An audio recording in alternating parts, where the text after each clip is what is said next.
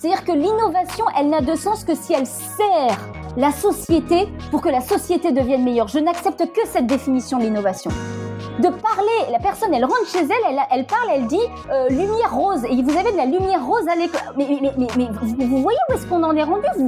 Enfin, moi, je m'énerve parce que, parce que je sais ce que ça représente en termes humains, social et environnemental. Et qu'on n'a pas le droit, on a une responsabilité collective. Bienvenue sur Técologie. Técologie. Kékagie. Le podcast qui tente de lier technologie et écologie, alors que tous les opposent.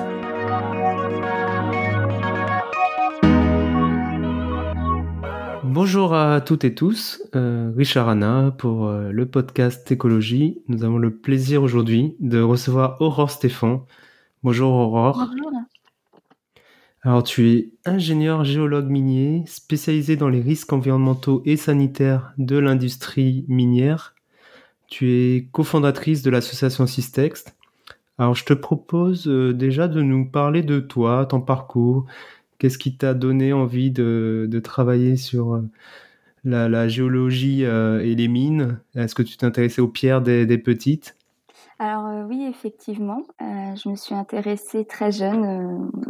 il, est dit que dès trois ans, je commençais déjà à faire du tri des cailloux dans les bacs à sable et qu'on pouvait me laisser des heures dans des bacs à sable. Je ne faisais que du tri de cailloux. Donc apparemment, oui, ça a commencé très très jeune.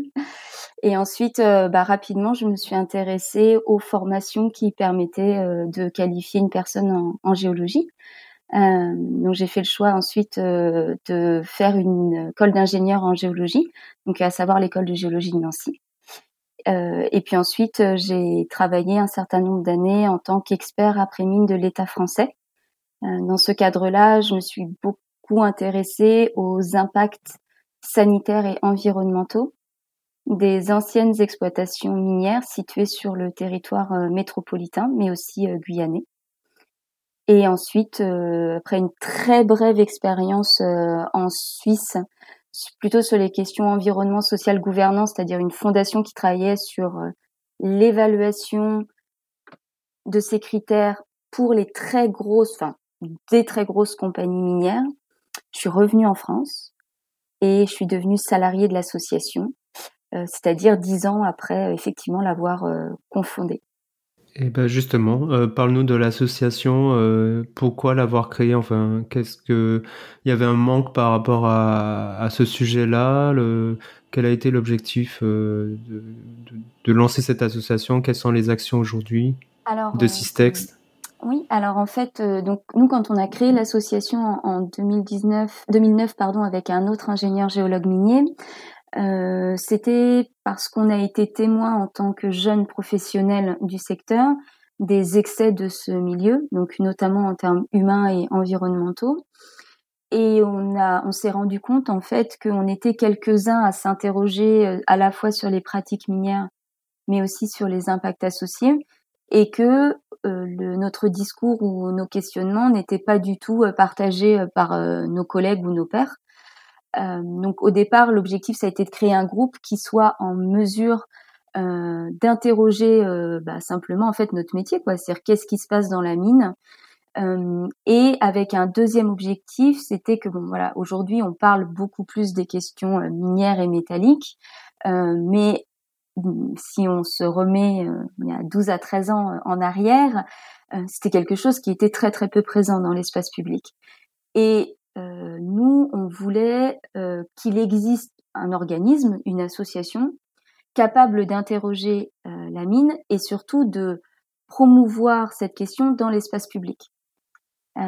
donc c'est voilà, c'est vraiment la naissance de l'association, c'est à la fois finalement d'avoir un groupe de personnes qui puissent disposer d'un espace d'échange, un espace de partage sur les questions qu'elles se posent, mais aussi de pouvoir euh, disposer d'un ensemble de personnes qui mettent à disposition, enfin leurs compétences à disposition du plus grand nombre pour que ce sujet réinvestisse le débat public. Euh, donc ça, c'est vraiment en termes de, naissance, en termes de positionnement. Euh, donc nous, on a choisi de concentrer notre travail sur l'industrie minérale et ses impacts humains, sanitaires, sociaux et environnementaux. Mais dans une approche plutôt holistique, c'est-à-dire qu'on ne regarde pas la technique de façon isolée. Euh, par exemple, voilà, il y a telle technique, euh, on peut l'améliorer de telle façon euh, ou pas d'ailleurs. Il y a tel rejet, ça donne telle valeur dans les eaux, etc. C'est plutôt une approche globale, à savoir l'idée étant de dire un projet minier, c'est pas seulement de la technique minière, c'est pas seulement la production du métal, c'est pas seulement tel rendement, c'est pas tellement tel gain financier, c'est aussi des hommes, c'est aussi des environnements, c'est aussi des écosystèmes et l'objectif étant de tout prendre en compte pour pouvoir mesurer l'intérêt, l'importance et les impacts de ce projet minier. Donc on repense le projet minier par rapport à ces environnements et vraiment ces environnements au pluriel. Ça c'est l'approche et l'association elle a un positionnement intermédiaire, c'est-à-dire qu'on n'est pas opposé à toute activité minière, pas du tout. Par contre, on dénonce et on lutte euh, contre les pratiques irresponsables de ce secteur et on en reparlera, euh, je pense, euh, par la suite. Très largement. et, juste, qui, finance l'association? Enfin voilà, quels sont vos financements juste pour pour que nos auditeurs puissent voir un peu, voilà, s'il n'y a pas conflit d'intérêts, etc. Mais je, je pense pas, mais dis-nous. Bien sûr. Donc euh, le budget de l'association, c'est à peu près 100 000 euros par an. Les trois quarts, c'est deux fondations euh, qui sont euh, familiales à but, enfin familiales privées à but philanthropique. D'une part, la Fondation pour le progrès de l'homme et d'autre part, la Fondation Un monde par tous, qui sont toutes les deux sous l'égide de la Fondation de France. Ce ne sont pas des fondations d'entreprises comme la Fondation Orange ou la Fondation Suez, par exemple. Euh, et euh, ensuite, il reste donc 25%. Dans les 25% restants, c'est principalement les adhésions et les dons, on va dire moitié-moitié à peu près, hein, fonction des années. Et donc moitié-moitié adhésions et dons et euh, moitié euh, euh, plutôt la partie euh, ce qu'on appelle les activités commerciales, c'est-à-dire quand on fait de l'expertise, de la formation, euh, de l'appui technique, euh, on demande en fait à être euh, financé pour bah, les frais salariaux, le salaire chargé, la location, les frais structuraux voilà, de, de l'association. Donc c'est grâce à ça qu'on arrive à financer l'intégralité bah, en fait des, du budget de, de Systex. Oui, vous faites des formations pour, pour quel type de public? Qui, qui vous demande des... Ouais c'est extrêmement variable. Ça peut être. Euh, alors, on a été amené à faire de la formation pour des représentants institutionnels, pour des entreprises. Euh, souvent, ça peut être. Enfin, c'est souvent des entreprises à val filière, euh, c'est-à-dire des entreprises qui travaillent plutôt sur les produits finis et pas sur les métaux. Euh, ça peut être pour des bureaux d'études. Euh, et puis aussi, on intervient auprès euh, des publics post-bac. On n'intervient pas en formation pré-bac, euh, on intervient plutôt en post-bac, euh, donc soit dans des écoles d'ingénieurs, des universités. Euh, donc c'est quand même assez large en fait en termes de formation et les thèmes aussi sont très très larges. Ça peut être, ça peut aller jusqu'à, enfin depuis on va dire comment on exploite une mine jusqu'à quelles sont par exemple la, quelle est la situation par exemple de telle ou telle filière métallique ou autre. Donc c'est vrai à la fois en type de en termes de public et en termes de thématique, c'est vraiment très large. D'accord. Venons-en euh, maintenant. Euh, tu sais que le thème principal de Técologie, c'est la sidérurgie, l'industrie sidérurgique. Mhm. Non, je plaisante. C'est les technologies numériques. Euh, je, je, voulais avoir ton, voilà, ton, tes éléments. Quels sont les rapports entre le, le numérique et les métaux, l'industrie minière? Alors, euh, Juste pour introduire la question du rapport entre numérique et industrie minière, je voudrais quand même rappeler quelque chose qu'on a, qu'on passe souvent, qu'on met souvent de côté et qu'on passe un peu sous silence, c'est que euh, les métaux, il y en a partout. Et c'est vrai qu'aujourd'hui, il y a une polarisation sur le secteur du numérique, euh, que ce soit euh, dans le domaine de l'électronique, des technologies de l'information et de la communication, par exemple, alors que on oublie complètement que le métal, il y en a absolument partout. Des matières premières minérales, il y en a absolument partout. Euh, comme je dis souvent, à partir du moment où il y a une, du moment où il y a une machine, il y a du métal. Donc, c'est pour ça que tous les secteurs disposent ou ont besoin de quantités importantes de métaux. C'est vraiment notre monde, notre modèle de développement. Il est matériellement fondé sur les métaux. On va voir ensuite pourquoi le numérique, dans ce contexte-là, a une place spécifique. On va parler des spécificités du numérique.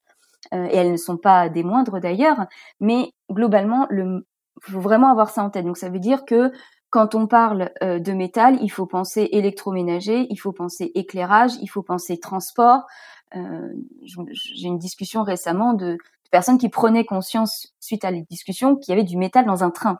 Euh, alors ça peut paraître délirant, mais oui, il y a bien, il y a bien du métal dans un train, il y a du métal dans un vélo, il y a du métal aussi dans tous les dispositifs qui, on va dire, assurent notre modèle de développement dans ce contexte-là, effectivement, il y a un secteur, alors dit du numérique, qui regroupe euh, une quantité euh, pléthorique euh, d'industries et d'usages, qui est le monde du numérique.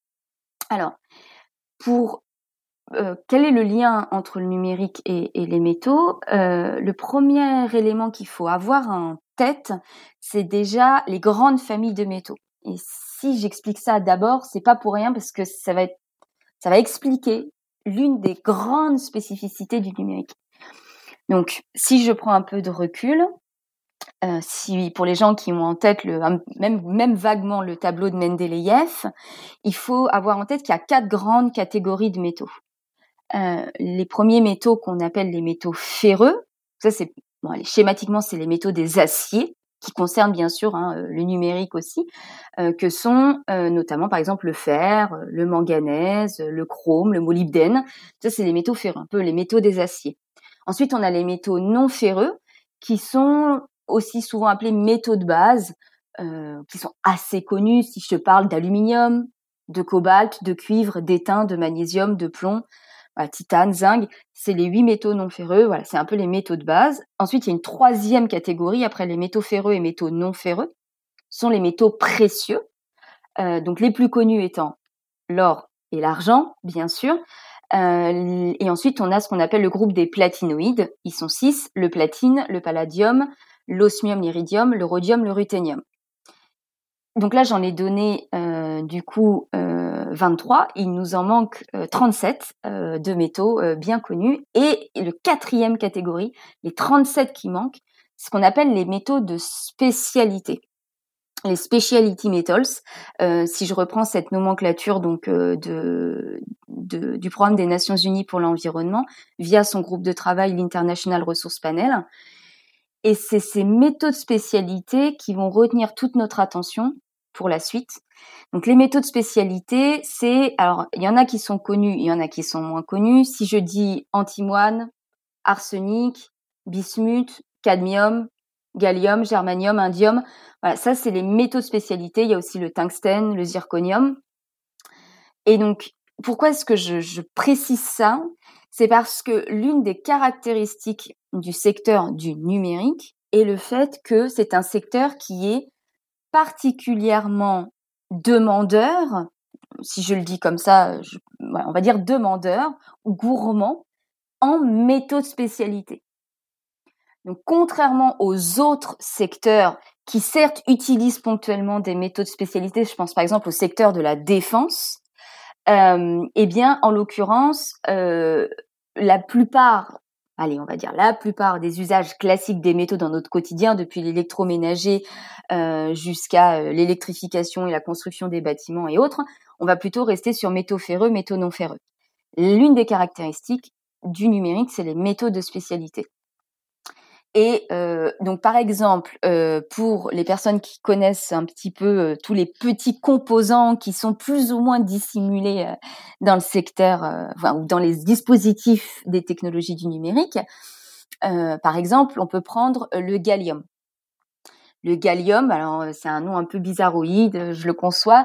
le gallium, c'est très majoritairement, c'est utilisé pour les circuits intégrés.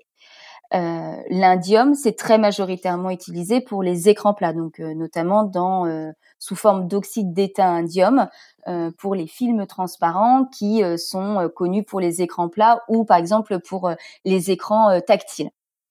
Voilà. Le tantal, un tiers du tantal euh, dans le monde, c'est euh, pour euh, les condensateurs. Donc voilà, donc ça, ça, si vous, si tu veux, c'est important d'avoir ça en tête parce que ça replace deux choses dans, en termes de spécificité du numérique par rapport aux métaux. Avant de parler de la mine, on va déjà parler des métaux. C'est premièrement le fait que c'est très gourmand en métaux de spécialité, les fameux 37 métaux dont je parlais précédemment. Et comme je le disais, ces métaux-là, en fait, euh, vont répondre, en fait, majoritairement à un usage ou à certains usages. Euh, et ça, ça va forcément créer des dynamiques en termes d'approvisionnement, en termes d'usage, en termes de capacité de substitution, qui sont assez différentes de ce qu'on constate, par exemple, pour le cuivre ou autre. C'est-à-dire que et je finirai là-dessus pour cette première question, c'est-à-dire de dire, euh, si on prend l'exemple assez connu quoi du cuivre, euh, le cuivre c'est principalement, on s'entend, hein, pour ses propriétés de conduction d'électricité qu'il est connu et utilisé. Bah, pour le coup, le cuivre, euh, il a, il rentre dans plein d'usages, dans les équipements, dans le transport, dans les infrastructures, dans la construction. Euh, alors que le gallium, bah, 80% du gallium, ça sert à quoi? Ça sert au circuit intégré. Hein, sous forme d'arsenure de gallium, enfin de arsenic gallium, hein, association arsenic gallium. Donc, ça veut dire que on va se retrouver aussi avec, certes, beaucoup de métaux spécialités, mais ces métaux qui vont souvent servir majoritairement ou très majoritairement un usage très particulier pour lequel on n'a pas ou peu de substitution pour plein de raisons et on pourra expliquer pourquoi ensuite après il n'y a pas ou peu de substitution. Voilà, c'est deux grandes spécificités qu'il faut avoir en tête sur le lien numérique métal. Et tous ces métaux euh, de spécialisation, euh, est-ce que euh, c'est tout récent ou c'est très très vieux On les exploite depuis très très longtemps? J'ai l'impression qu'on les exploite quoi depuis fin des années 90, début des années 2000 ou je me trompe complètement? C'est avec l'avènement de, la miniaturisation, des, smartphones tactiles, etc. ou pas du tout? C'est quelque chose de connu depuis très longtemps et c'est exploité ou alors effectivement, euh, ils sont connus, euh, la majorité d'entre eux euh, sont quand même connus depuis très longtemps. Hein. Il faut quand même. et leurs caractéristiques? Et leurs caractéristiques, tout à fait. Hein. Il y a quelques exceptions. En fait, quand je dis depuis très longtemps, ça veut dire quoi? C'est facile de dire depuis très longtemps. C'est jusque fin du 19e. Voilà, fin du 19e, fin de, oui, fin du 19e. C'est-à-dire que jusqu'en gros, en 1900. Euh... On savait faire des, des, écrans tactiles. Hein. Alors, on savait pas forcément faire, effectivement. Pour les usages, non, on savait pas encore. On savait pas forcément faire des écrans tactiles, mais par contre, le métal était connu et ses propriétés euh, étaient connues. Hein. Euh, donc, euh, euh, effectivement, après, la, les usages sont arrivés plus tardivement, mais mais par contre, on les connaissait. Il y a, il y a une, enfin, des substances qui sont un tout petit peu euh, particulières, notamment les terres rares. On reviendra dessus parce que on nous bassine les oreilles tous les quatre matins avec les terres rares. Et ça, on y reviendra. Ah, ça me fatigue. Ça. Ah, fatigue ça. J'en peux plus des terres rares. Arrêtez de me parler de terres rares, ça m'irrite. Euh, donc effectivement, la question est très importante, c'est-à-dire qu'on les connaissait, mais que les usages étaient relativement peu développés, en tous les cas pour certains. Hein, encore une fois, comme je disais avec l'exemple du cuivre, c'est aussi valable pour le zinc, pour le plomb, pour euh, ou pour l'étain, par exemple. On connaît, on, utilisait euh, déjà ces métaux à bien des égards par rapport au fait que je disais tout à l'heure, voilà, le monde il est matériellement fondé sur les métaux, ça date pas d'hier. Par contre, ce qui est vrai, c'est que euh, l'industrie, notamment d'éthique, alors on va mettre, euh, enfin des technologies de l'information de la communication, et notamment le secteur du numérique, ont provoqué une diversification. Alors cette diversification, c'est-à-dire en fait on a mis dans nos appareils du quotidien de plus en plus de métaux différents. Hein. C'est pour ça que je parle bien de diversification. C'est-à-dire qu'avant, on arrivait à faire des dispositifs avec une batterie en gros. Alors quand je dis avant, c'est quand? Soyons précis. Donc là, je me base euh, sur euh, une, une, étude de l'OPEST, enfin l'OPESCT euh, de 2011. Euh, donc, euh, faut dire, faut s'imaginer en 1980 à peu près. vous voyez, c'est pas si vieux non plus. 1980, on estime qu'on utilisait entre 10 et 20 métaux. Euh, Philippe Biwix annonce à peu près une dizaine de métaux en 1970, une vingtaine de métaux en 1970. Bon, accordons-nous entre 10 et 20 métaux dans les années 70-80, comme ça on, met d'accord à peu près, on, met d'accord tous les auteurs. Seulement. 10 à 20, exactement. Donc c'est quand même pas si vieux que ça. 30 ans plus tard, on estime que le nombre de métaux utilisés était multiplié par 6. Euh, donc, ça veut dire qu'aujourd'hui, on estime qu'on utilise entre 60 et 70 métaux dans les dispositifs. Et effectivement, encore une fois, le secteur du numérique euh, a un rôle très particulier à jouer dans cette évolution, puisque on pense, enfin, en tous les cas, les auteurs s'accordent sur le fait que cette diversification, le fait qu'on utilise un nombre beaucoup plus grand qu'il y a une cinquantaine d'années ou une quarantaine d'années euh, dans nos dispositifs du quotidien, on va dire, ou dans les dispositifs ou dans les appareils ou dans les machines, peu importe, on pense que c'est principalement du fait de la contribution qui est imputable à l'industrie des technologies de l'information et de la communication.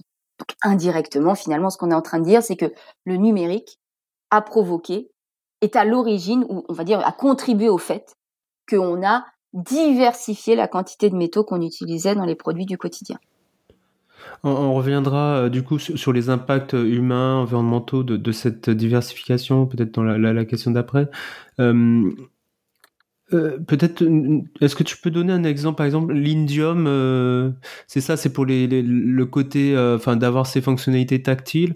en quoi l'indium réagit à ce, c'est quoi, c'est la chaleur des, de, de la, des doigts, enfin, comment ça comment ça se passe? Juste pour faire un focus sur une des propriétés de, ces métaux. Alors en fait c'est pas l'indium en tant que tel. Pour le coup hein, c'est bien un oxyde d'étain indium et euh, en fait ça il a deux caractéristiques. Il a la capacité de transformer en fait donc euh, typiquement si on prend on va donner un exemple très concret pour qu'on se rende compte de ce qui se passe.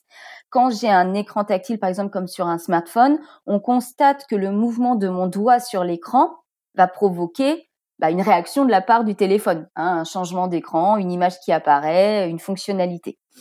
Euh, pour ce faire, en fait, cet oxyde d'étain indium a donc deux caractéristiques. Il a la capacité de transformer l'énergie euh, du coup qui est, enfin, en gros, du, qui est lié au fait que je mette mon doigt euh, dessus.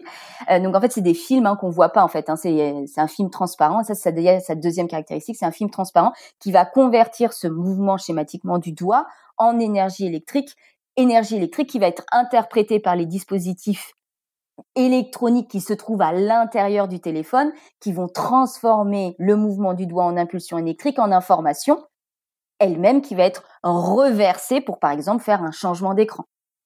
Donc c'est un changement d'écran, enfin un changement de page, par exemple, si vous êtes en train de euh, surfer sur Internet, euh, puisque je, considère que regarder des vidéos sur un téléphone est une presque une ignominie, donc on va dire plutôt euh, regarder un email ou regarder une page d'information Internet. Voilà. Donc je plaisante à peine, mais du coup c'est voilà, c'est de dire c'est ça en fait, c'est une propriété, mais c'est pas l'indium en tant que tel. L'indium, il a un certain nombre de propriétés, mais c'est bien l'oxyde d'étain indium qui va avoir cette faculté. Euh, on peut, il y a d'autres focus, par exemple, on sait que voilà le lithium dont on parle énormément, il a un certain nombre de propriétés, parmi lesquelles euh, il a un potentiel électrochimique très bas euh, et très particulier. Il a une très forte densité énergétique, donc, du coup, c'est ce qui lui permet d'être très bien valorisé dans les systèmes de batterie ou de piles. Hein. Les piles boutons, c'est à base de lithium, par exemple. Donc voilà. Donc euh, effectivement, en fait, euh, c'est on va utiliser certaines propriétés, mais il est euh, il est exceptionnel, enfin exceptionnellement rare, on va dire, que le métal soit sous forme pure pour répondre à l'objectif ou à la fonction ou à la propriété que l'on souhaite atteindre dans un téléphone, dans un ordinateur ou dans un serveur, par exemple. C'est-à-dire qu'il ne faut pas avoir une idée dans on pour laquelle on se dirait euh, tiens, dans un téléphone, il y a de l'indium, par exemple. Euh, oui, certes, il y a de l'indium, mais il n'est pas sous forme d'indium pur, en fait. Et ça, justement, ça va avoir beaucoup d'implications et c'est une autre caractéristique du numérique, on en reparlera certainement après. Euh, pourquoi tu dis que c'est une ignominie de, regarder des vidéos? Moi, j'ai regardé une, un épisode de Thinkerview avec une certaine Aurore Stéphane sur mon téléphone.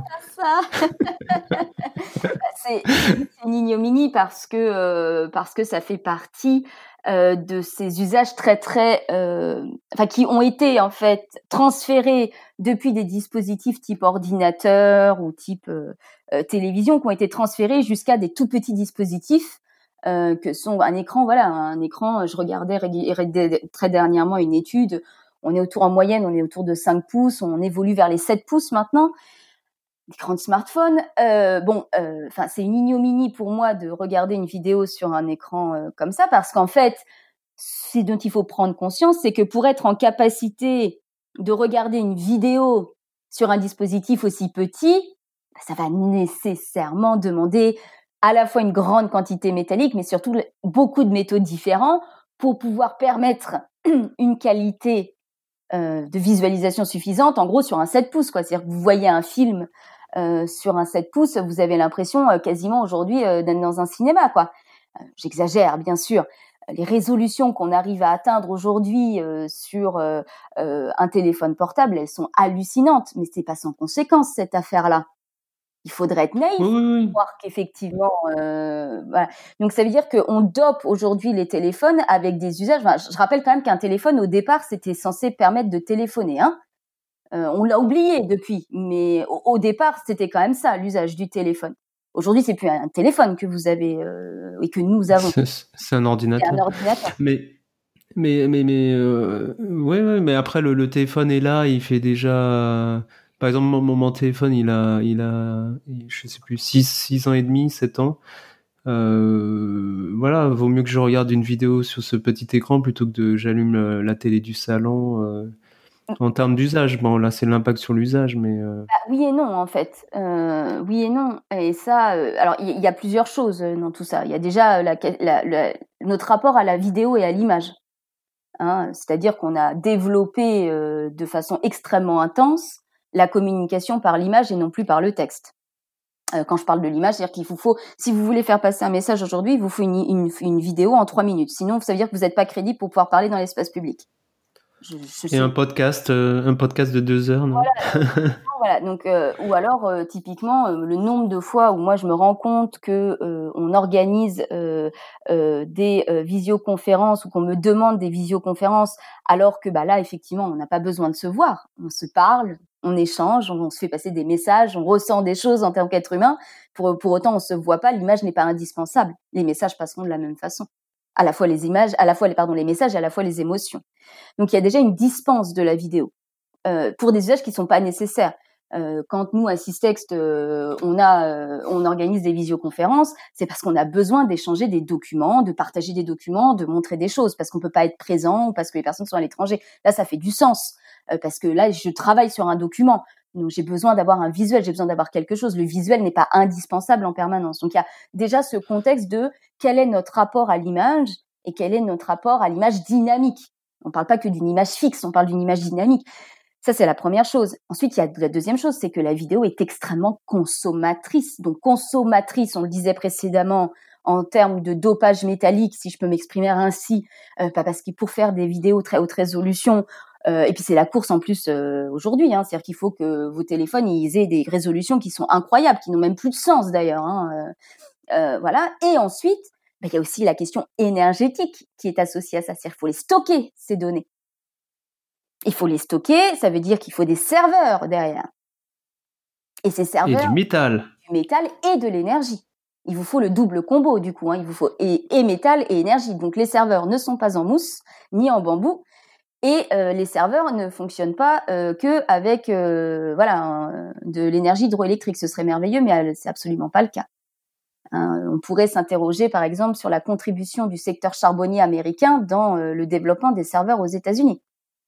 Donc qui dit charbon, bah dit mine. Hein donc donc il y a, si, tu veux pour moi il y a y a y a une nécessité de repenser absolument. C'est pour ça que je donne le cas de la vidéo parce que pour moi il est il est symbolique c'est à la fois notre rapport individuel et collectif vis-à-vis de l'image, c'est-à-dire est-ce que j'ai besoin d'images pour comprendre un message Jusqu'où je vais dans l'utilisation de cette de ce monde de la vidéo euh, Et qu'est-ce que ça signifie en termes d'impact, en termes de métal et en termes d'énergie?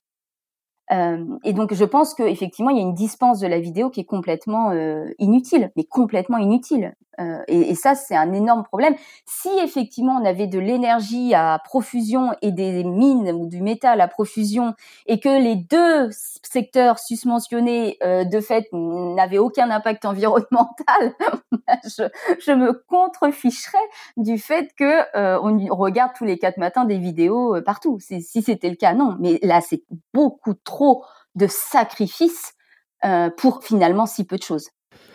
Bah, belle transition. Parlons des impacts euh, de la l'industrie minière justement. Euh, quels sont les impacts humains, les impacts sociaux et évidemment les impacts environnementaux et, plus précisément pour revenir à ce qu'on disait tout à l'heure par rapport à la diversification des métaux notamment pour le numérique, est-ce qu'il y a des impacts différents, il y a un surplus d'impact? Alors, euh, pour comprendre les impacts de la mine, il y a, en fait, il y a quelques idées à avoir en tête et après on a tout compris. C'est ça qui est cool. Euh, le premier, c'est que euh, un, alors, et ça fera une transition avec ce qu'on on, pourra discuter après. La première chose qu'il faut avoir en tête, c'est la notion de rareté. C'est-à-dire que dire qu'un, de parler de métal rare ou de métaux rares, c'est quasiment pléonastique.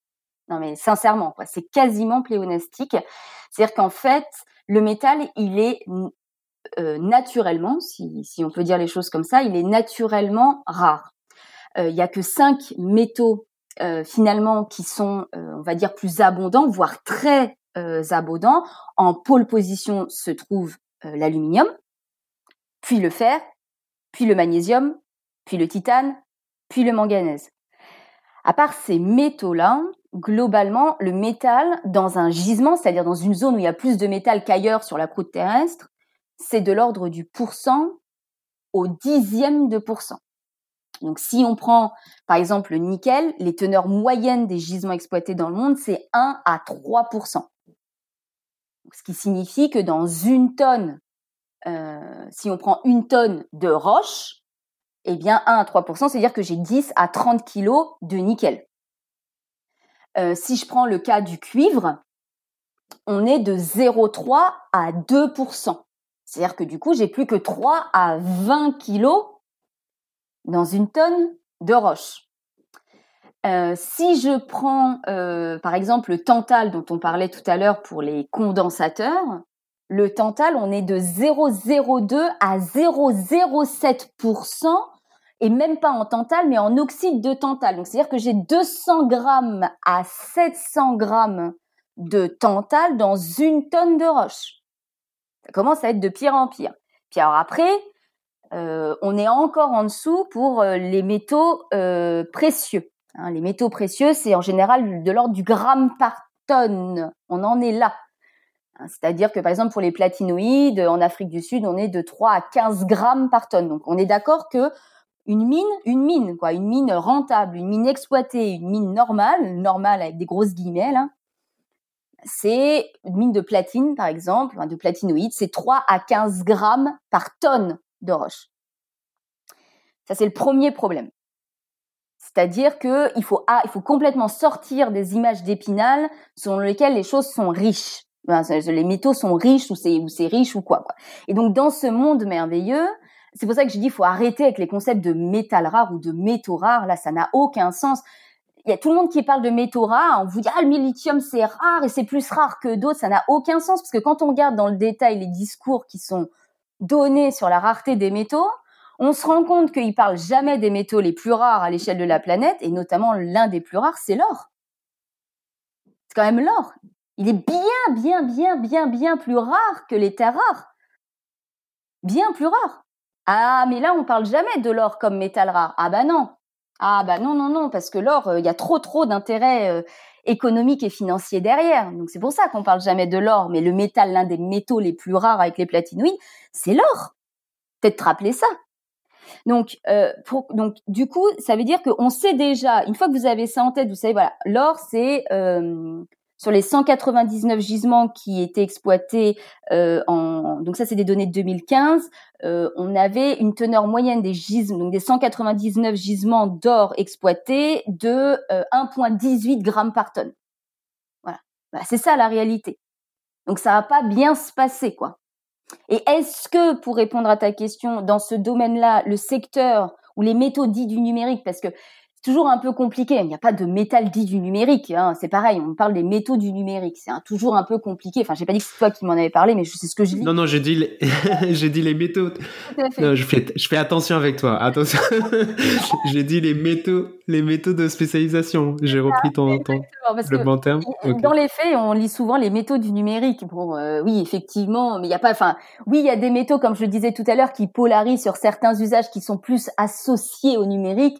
Euh, c'est vrai, mais il n'y a pas de métal du numérique. Enfin, donc fermons la parenthèse. Euh, en tous les cas, tout ça pour dire quoi? Euh, C'est que est-ce qu'il y a des spécificités? Oui et non. je dirais que les teneurs, elles sont toujours de l'ordre du pourcent ou du dixième de pourcent ou du centième de pourcent, voire au gramme par tonne comme les autres. par contre, ce que je peux quand même mentionner, malgré tout, c'est qu'on a un certain nombre de métaux qui sont assez spécifiques dans le sens où euh, donc ça va paraître aberrant, mais par exemple, il y a des métaux qui ne, disposent pas pardon, de gisements propres. Par exemple, il n'existe pas de mine d'indium.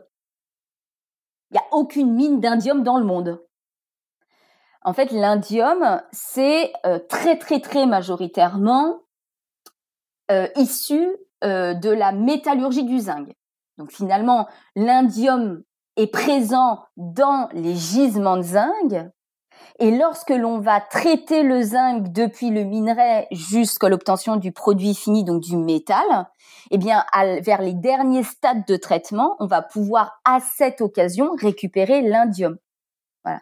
Il n'y a pas de gisement de gallium. Ça n'existe pas. Il n'y a pas de mine de gallium dans le monde.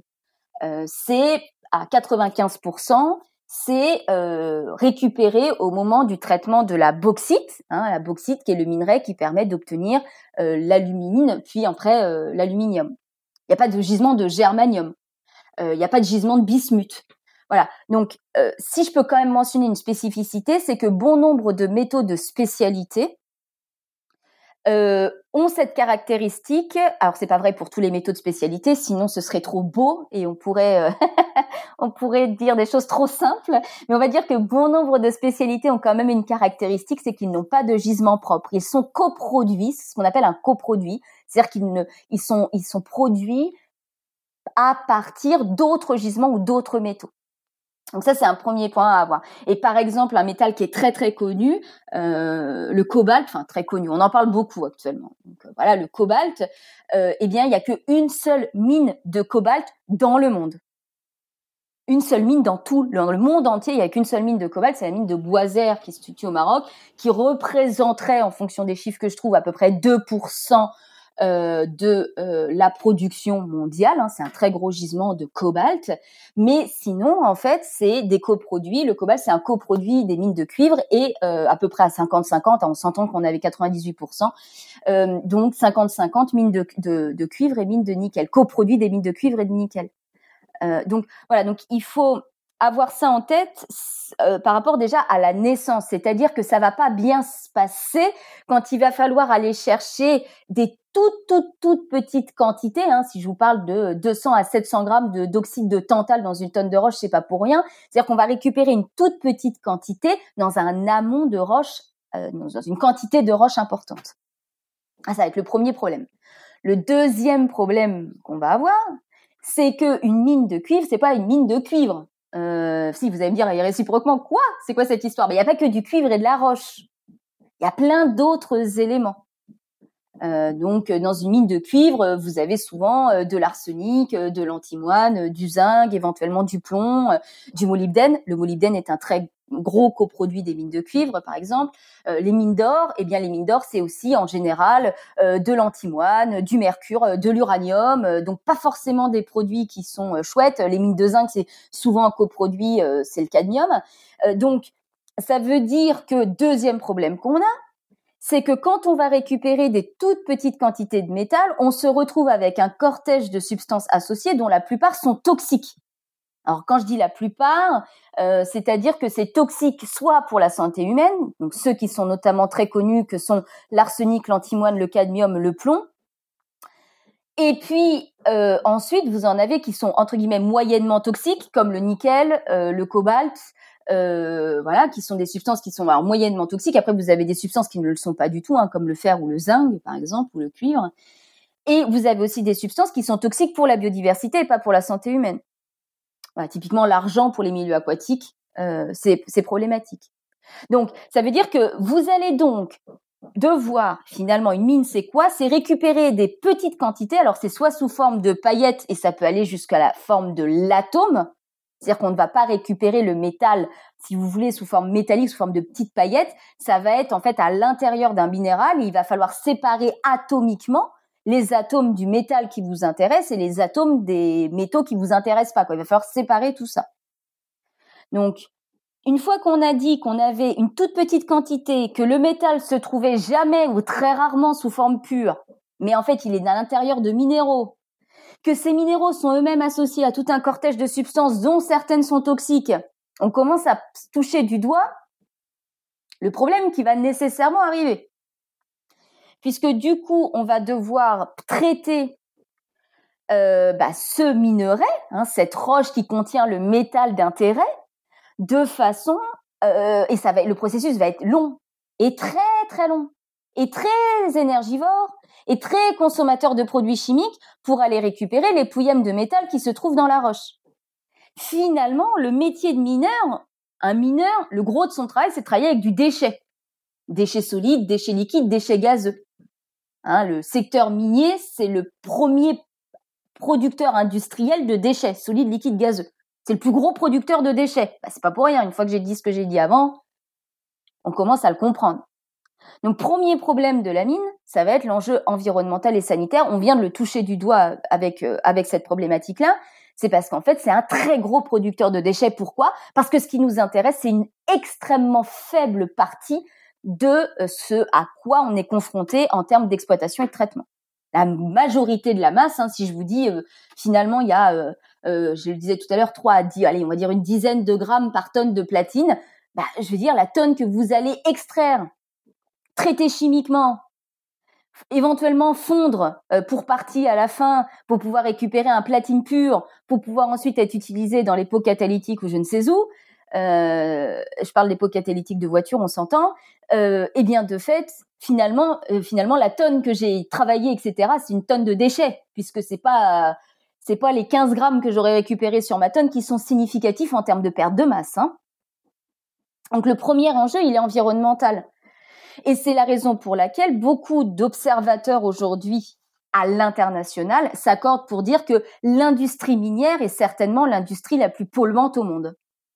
Devant tous les autres secteurs, et Dieu sait que les autres secteurs on le sait, n'ont pas à rougir, que ce soit dans le domaine de l'agroalimentaire, de l'électronique, de la pétrochimie euh, ou autre quoi. C'est certainement le secteur industriel euh, le plus euh, prédateur et le plus environnementalement désastreux.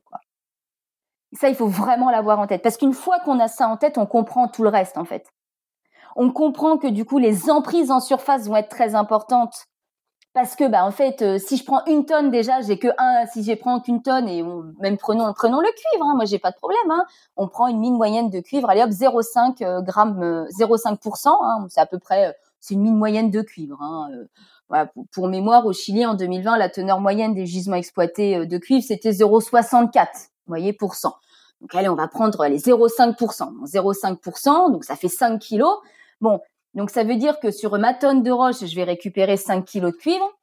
Donc de fait, ben, il va me falloir beaucoup, beaucoup, beaucoup, beaucoup de tonnes de roche traitées, extraites et traitées pour avoir bah, plusieurs euh, dizaines ou plusieurs centaines de tonnes. Hein. On entend une tonne, c'est 5 kilos, on a dit. Hein.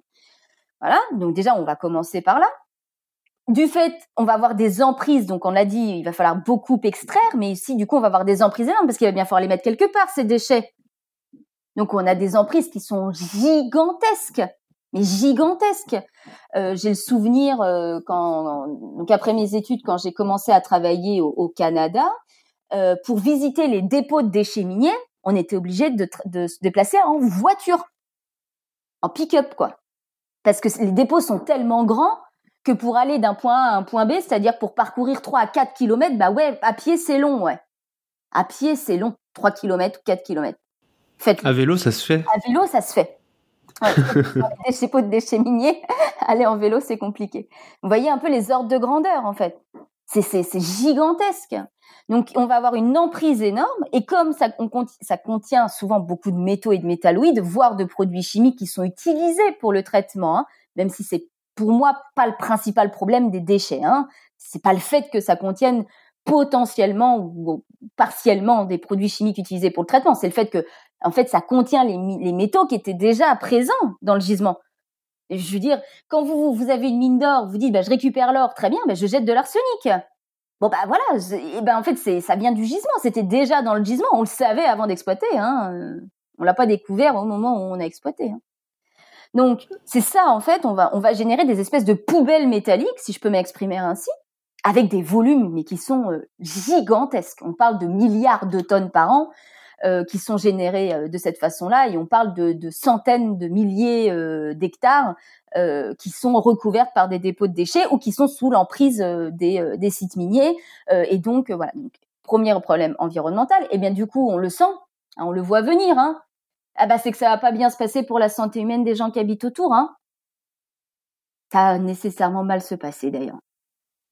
C'est-à-dire que notre corps n'est pas fait pour effectivement supporter des grandes quantités d'arsenic. D'ailleurs, je me fâche souvent parce que j'entends des inepties ou je lis des inepties qui consistent à dire que oui, l'arsenic, en fait, on en parle beaucoup, mais c'est quand même pas si grave parce qu'il y en a toujours un peu dans l'organisme. Voir que c'est bon pour la santé, ça me fait vriller ce genre de truc, quoi. C'est une, une ineptie. Les quantités qui sont générées par le secteur minier, c'est pas des petites quantités qui sont juste bonnes pour la santé. Ça a aucun sens de parler comme ça. Puis il y a des substances qui n'ont pas lieu d'être dans le corps humain. L'aluminium, par exemple l'aluminium, comme ça, là, euh, le petit métal qui paraît anodin, tout le monde a l'air d'être pote avec l'aluminium. Il n'y a pas, normalement, on devrait pas avoir d'aluminium dans le corps humain. Bon, on en a, parce qu'on y est exposé, par plein de voies. Mais on ne devrait pas en avoir, ça devrait être zéro la quantité. Le mercure, c'est pareil. Le plomb, c'est pareil, on ne devrait pas en avoir. Et on en a. Donc, euh, les concentrations sont gigantesques, donc ça veut dire qu'on a énormément d'impacts sanitaires liés à l'envol des poussières, aux émissions gazeuses, aux eaux contaminées, etc.. Hein, la première victime de la mine, c'est l'eau. Avant l'air ou les sols, la première victime de la mine, c'est l'eau. Euh, et donc, euh, donc par ingestion d'eau contaminée, par euh, le fait d'inhaler des poussières ou des gaz toxiques dans l'environnement des fonderies. Je ne sais pas si certains d'entre vous sont déjà allés sur des sites dans lesquels vous avez des fonderies métalliques. Euh, alors certains connaissent peut-être la sidérurgie des aciers. Vous avez des grandes euh, cheminées euh, où, où on, traite du métal. Donc là, c'est le monde de la sidérurgie. où on, voilà, on, produit des aciers, on produit des alliages métal plus carbone, quoi, on va dire ça comme ça, schématiquement. mais alors les sites sur lesquels vous avez des fonderies de cuivre, des fonderies de plomb, etc. Mais l'air, il est irrespirable le plus souvent, irrespirable vous avez cette espèce de sensation extrêmement désagréable euh, d'être pris à la gorge, d'être euh, voilà et même sur alors de plus en plus même sur des dans des pays qui sont dits développés avec toutes les guillemets qu'on peut mettre à ce terme. Euh, et l'air est complètement irrespirable. même aujourd'hui, on dit non, mais on fait des efforts, on essaye d'augmenter le, le, système de filtration, d'éviter l'émission de vapeur. Enfin, par justement, si c'était que de la vapeur d'eau, ça irait. Les émissions, on a énormément de mal à limiter ça. Donc, il y a l'enjeu sanitaire qui va arriver effectivement très rapidement. Hein, on considère encore une fois malheureusement que le secteur minier est un des as dans le domaine, et c'est très ironique ce que je suis en train de dire. Et puis ensuite, euh, du coup, vous avez un troisième enjeu, effectivement, que, tu mentionnais, Richard, c'est euh, l'enjeu en termes de droits humains.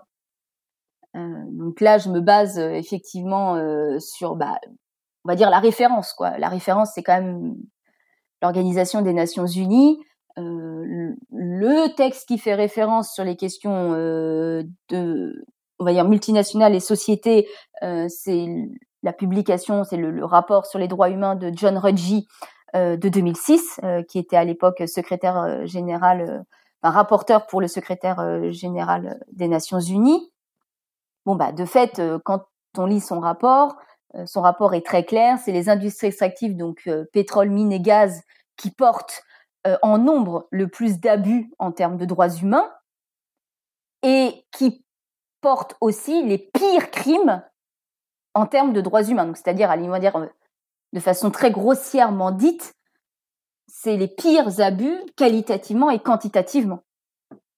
certains allant jusqu'à la complicité de crimes contre l'humanité. C'est de ça dont on parle.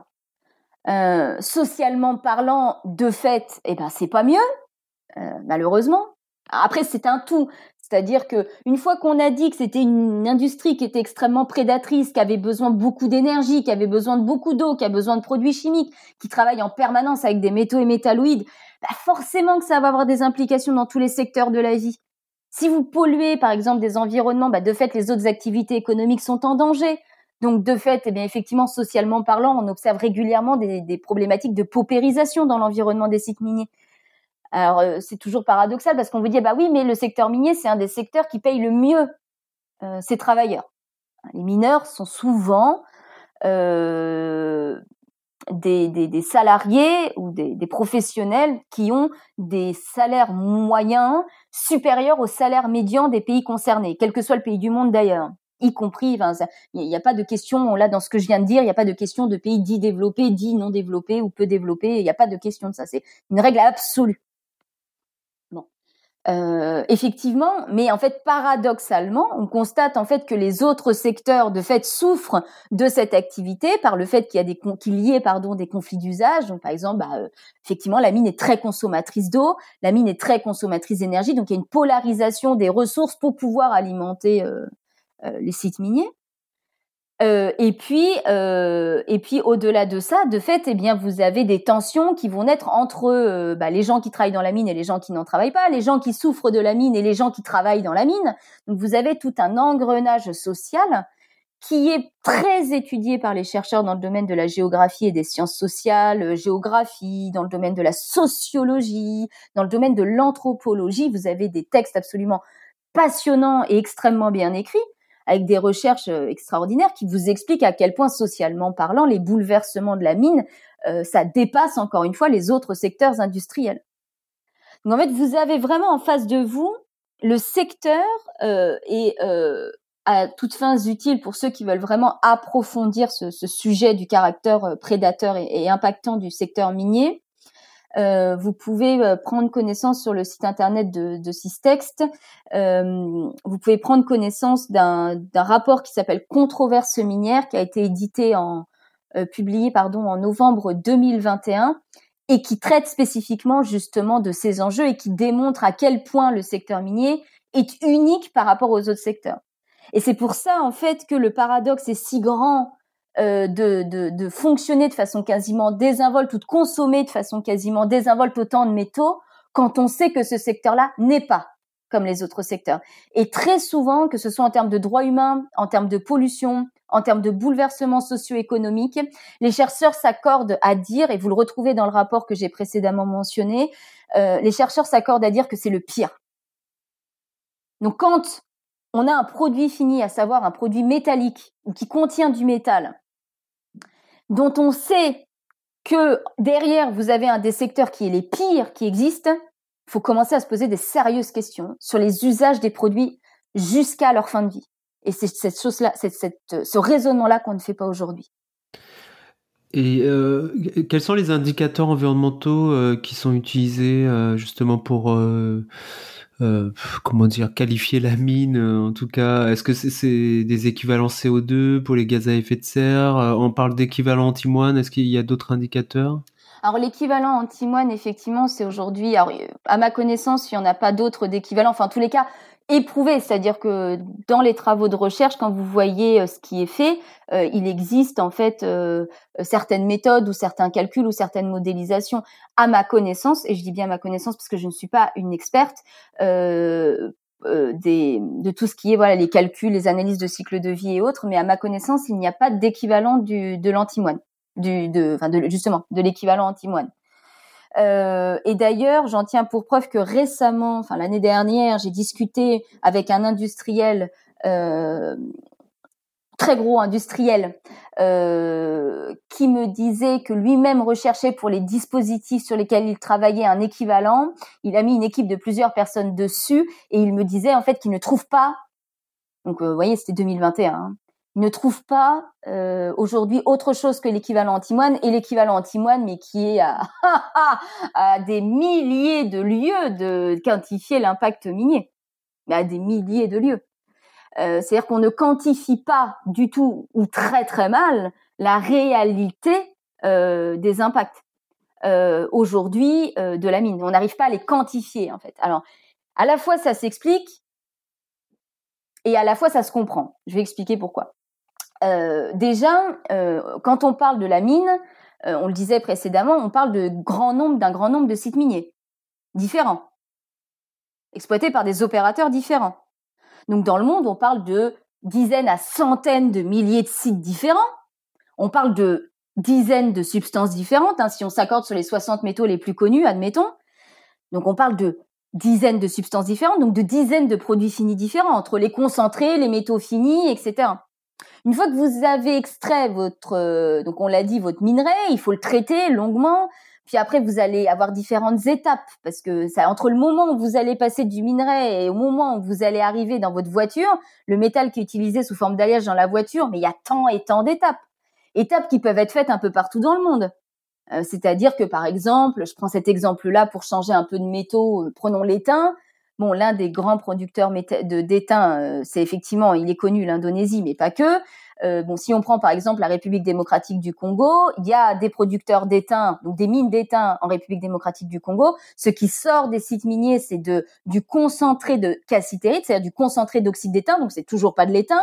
C'est ce concentré-là qui part à l'autre bout de la planète, à savoir en Asie, pour être ensuite transformé sous forme d'étain pur.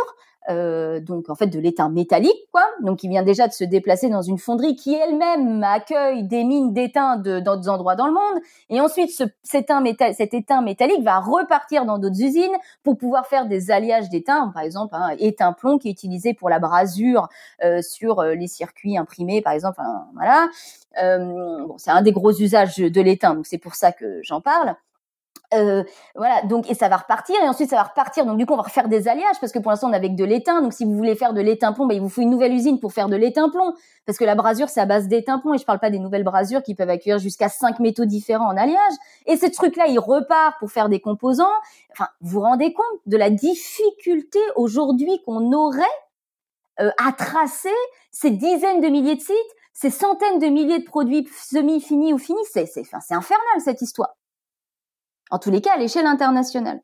Donc ça veut dire que votre capacité à quantifier les impacts pour une substance donnée, c'est souvent euh, effectivement que moi, il y a des gens qui reviennent vers moi pour me dire, est-ce que vous pourriez me donner euh, équivalent du nombre de quantités Alors, euh, je voudrais avoir la surface moyenne impactée par une mine d'étain en sol. Je voudrais avoir la quantité d'eau contaminée moyenne. Mais c'est mais c'est délirant de poser des questions comme ça. En fait, c'est délirant. Pourquoi? Parce qu'en fait, on n'en sait rien. On va, on va voilà, on va dire clairement. Même à l'échelle du site minier, aujourd'hui, on ne le sait pas. Donc, eh ben, forcément qu'à l'échelle de la filière, ça va être encore plus compliqué compte tenu des éléments que je vous ai donnés précédemment. Et puis alors à l'échelle du produit fini, mais alors n'en parlons même pas. Euh, lors de effectivement, euh, tu mentionnais Richard euh, une interview que j'ai proposée récemment dans Thinkerview j'ai parlé effectivement des véhicules électriques. Et puis alors du coup, j'ai eu plein de retours sur les véhicules électriques parce qu'il y a des gens qui étaient euh, alors euh, j'ai eu beaucoup de retours euh, positifs et puis dans tous les retours, j'ai des gens qui travaillent dans le secteur de, des véhicules électriques. je ne mentionnerai pas d'où ils proviennent et nombreux sont ceux qui m'ont dit mais ça fait des années que je dis qu'on considère pas on n'a pas de cartographie métallique euh, déjà du véhicule électrique. C'est-à-dire on ne sait pas la quantité de métal, quel type de métaux, quel type d'alliage il y a dans un véhicule électrique. Ça fait des années que je le dis, personne ne m'écoute, tout le monde s'en fiche.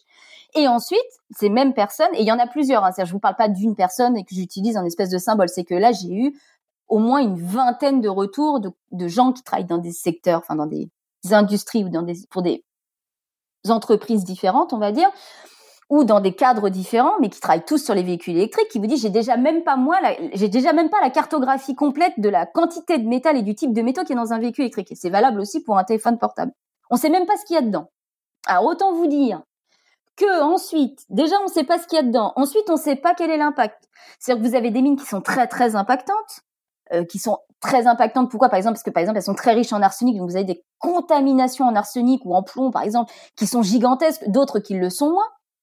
Donc euh, voilà. Ensuite, il y en a qui sont très impactantes pour l'air, d'autres qui sont très impactantes pour l'eau. Alors en général, tous les milieux sont impactés, mais le niveau de contamination va différer bah, en fonction de quoi? En fonction de l'intensité de votre exploitation, en fonction de la façon dont vous traitez, et puis en fonction des, des métaux qui étaient initialement dans le, dans le gisement. Donc tout ça fait que, eh ben en fait vous avez euh, quasiment un système quantique quoi. C'est-à-dire que la variabilité est énorme. Donc il faut absolument, par contre, aujourd'hui, pousser pour que malgré cette hétérogénéité que je, sur laquelle je, vous voyez, vous, je vous l'ai décrit longuement pour bien vous montrer que j'en ai la pleine conscience. Mais qui dit hétérogénéité ne dit pas possibilité de faire des hypothèses qui nous permettent d'obtenir des modèles qui vont, des modèles ou des, évaluations. Alors certes, eh ben, il y aura des hypothèses. Ben, on, on travaille qu'avec des hypothèses, malheureusement, dans le monde de la science, c'est ainsi, qui nous permettront justement d'appréhender sainement les choses. Euh, je, vous donne cet exemple-là. Voilà. Je vais vous donner qu'un exemple. Uniquement un. Hein. Voilà. On sait par exemple aujourd'hui que l'un des très gros émetteurs, l'un des principaux émetteurs de dioxyde de soufre à l'échelle internationale, ce sont les fonderies de métaux les fonderies, c'est-à-dire les, les, les, espèces de fours là qui vont passer du concentré euh, qui va sortir de la mine pour obtenir un métal pur. Quoi. Si je le vraiment, si je le dis de façon très schématique, parce que dans le, dans le détail, c'est pas exactement ça. Mais voilà, peu importe. Bon, c'est les fonderies. Bon, euh, vous avez une fonderie qui se trouve actuellement en Russie, euh, qui est la enfin vous avez un énorme site minier, c'est un énorme complexe qui va de la mine jusqu'à l'obtention du produit fini, qui est un des principaux producteurs de nickel et platinoïdes au monde, qui s'appelle Norilsk, qui se trouve en Russie. D'après les estimations que l'on peut faire, Norilsk émet donc le site, si vous voulez complet, le complexe, si vous voulez, qui comprend toute cette industrie minière et métallurgique, émettrait autant, voire plus de dioxyde de soufre que la France. Tout secteur confondu. Ce site, ce site émettrait, on est dans les environs, on est autour de 2 à 3 millions euh, de tonnes. Euh, donc voilà, on est autant par an, par an. On est autant en termes d'émissions que la France. Directement dans l'atmosphère. Bah, c'est les émissions de dioxyde de soufre qui sont liées à ce complexe euh, métallurgique. Que la France Qui quantifie ça sur le nickel qui vient de Norilsk? Personne. Alors, oui, il y a des gens qui vont le quantifier. Donc, par exemple, euh, les chercheurs que j'ai que étudiés, Fioletov et al, pour mémoire, effectivement, on fait une reconnaissance à partir des données satellites des plus gros centres d'émission de dioxyde de, de, soufre, pardon, dans lequel effectivement ils identifient clairement les fonderies. C'est ce qui vous leur permet de vous donner les chiffres que je vous présente aujourd'hui, euh, ou qui vous permet d'identifier, par exemple, les sites de torchage ou les sites euh, de, de gaziers qui sont aussi des gros émetteurs de dioxyde de soufre. Voilà, ou les centrales à charbon, voilà. Mais globalement, qui va se dire alors attention, j'ai dans euh, le pare-choc de ma voiture du nickel, supposons. J'ai du nickel. D'où vient ce nickel? Aucune idée. Est-ce que euh, c'est du nickel de Norilsk qui pollue comme un comme un fou en termes Alors là encore, je vous ai donné 2, un peu entre 2 et 2,5. Hein, ça dépend des années. La Fioletov et je crois qu'ils annoncent 2,3, je crois. C'est des données de 2016, 2,3 millions de tonnes. Euh, qui prend ça? Mais personne. Mais personne. Mais alors absolument personne.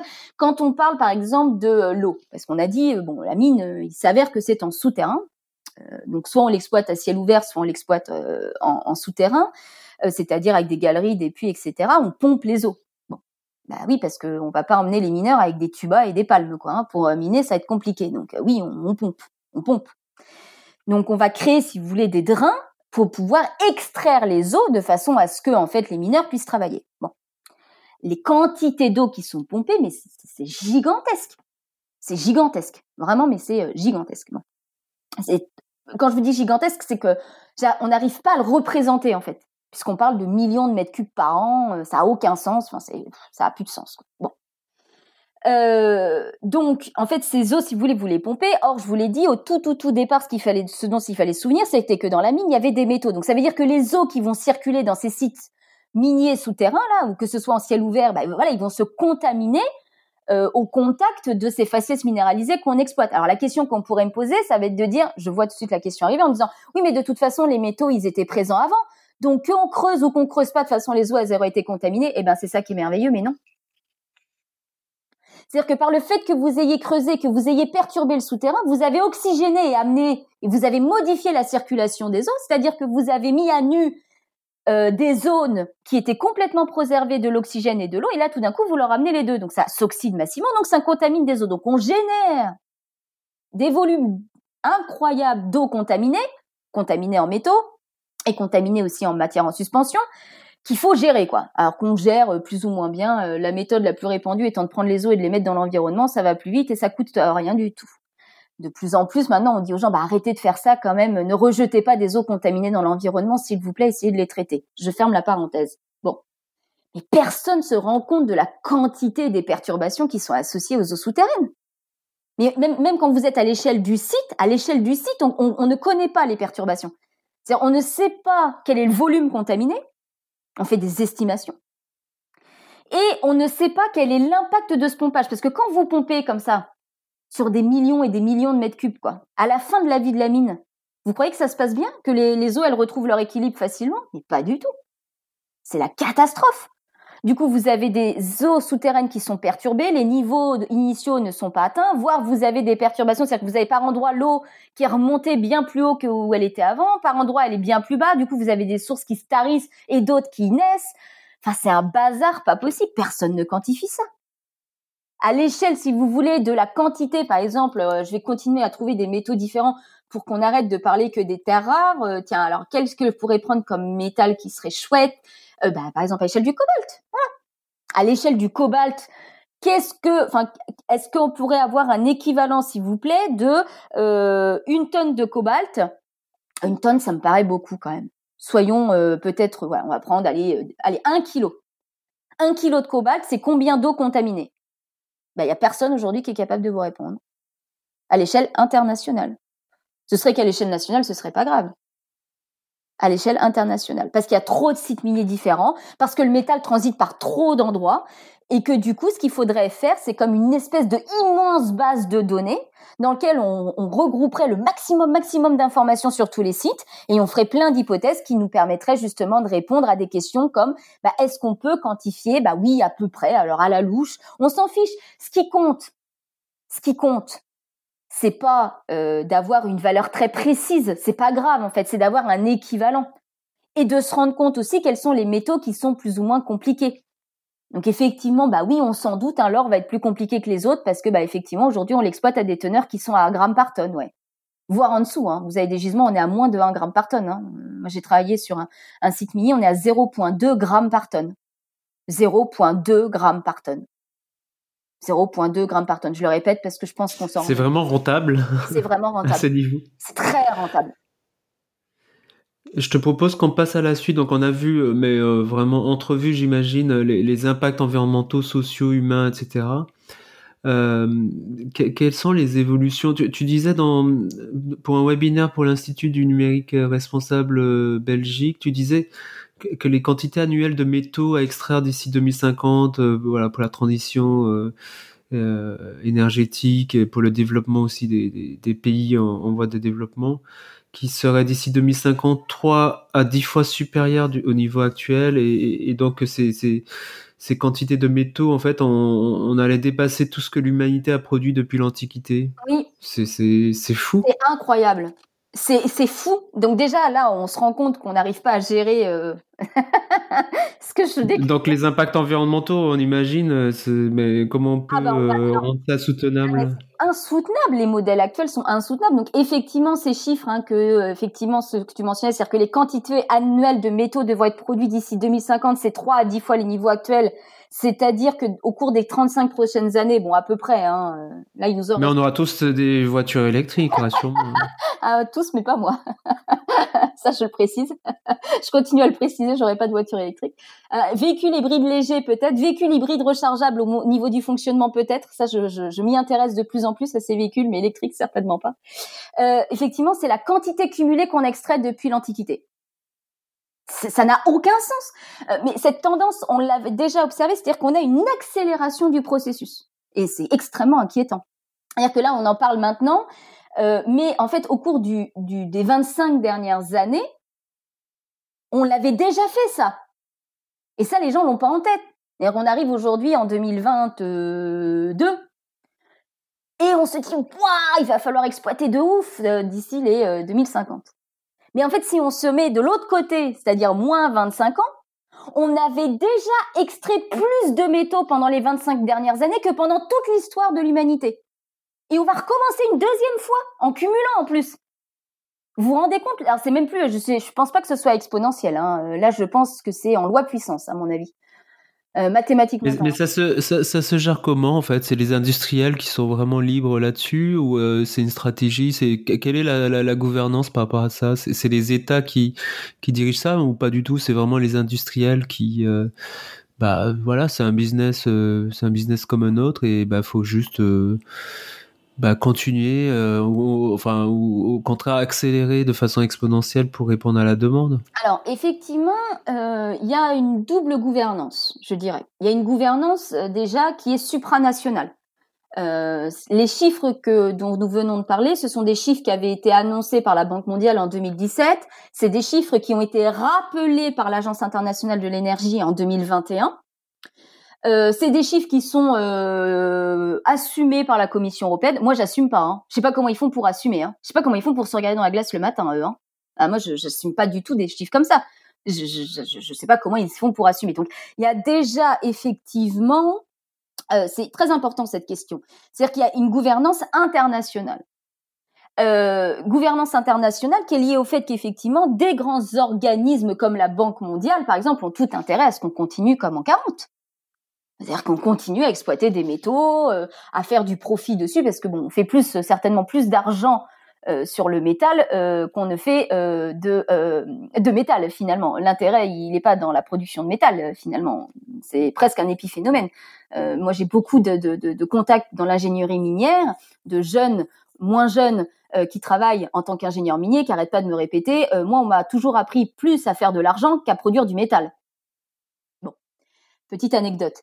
Euh, donc, euh, en fait, euh, ce qu'il faut effectivement se dire, c'est que le premier niveau de gouvernance, pour moi, il est à l'échelle supranationale, c'est-à-dire ces très grandes institutions qui promeuvent un modèle dit de développement. Alors là, il va falloir mettre des énormes guillemets au regard de ce que j'ai présenté précédemment, euh, puisque euh, par exemple vous avez des économistes comme Campbell, pour ceux qui connaissent Bonnie Campbell, qui a travaillé très tôt, bien avant les années 2010, où elle disait très tôt en fait que non, la mine n'était pas un moteur de développement, ou que c'était un, moteur de développement extrêmement controversé, parce qu'il n'y a pas de, il a pas de, euh, de reversement de la manne financière acquise par quelques-uns. Enfin bon, il y a, y a, énormément d'économistes qui travaillent là-dessus. Je, je vais je, vais pas développer aujourd'hui, mais en l'occurrence, voilà, donc c'est pas un modèle de développement, mais en tous les cas, qu'est-ce qui a annoncé il y a déjà ce premier enjeu métallique. Ensuite, il y a un enjeu de modèle de développement qui est drainé à la fois par ces institutions que j'appelle supranationales ou internationales, et puis ensuite euh, vous avez aussi les propres États qui vont euh,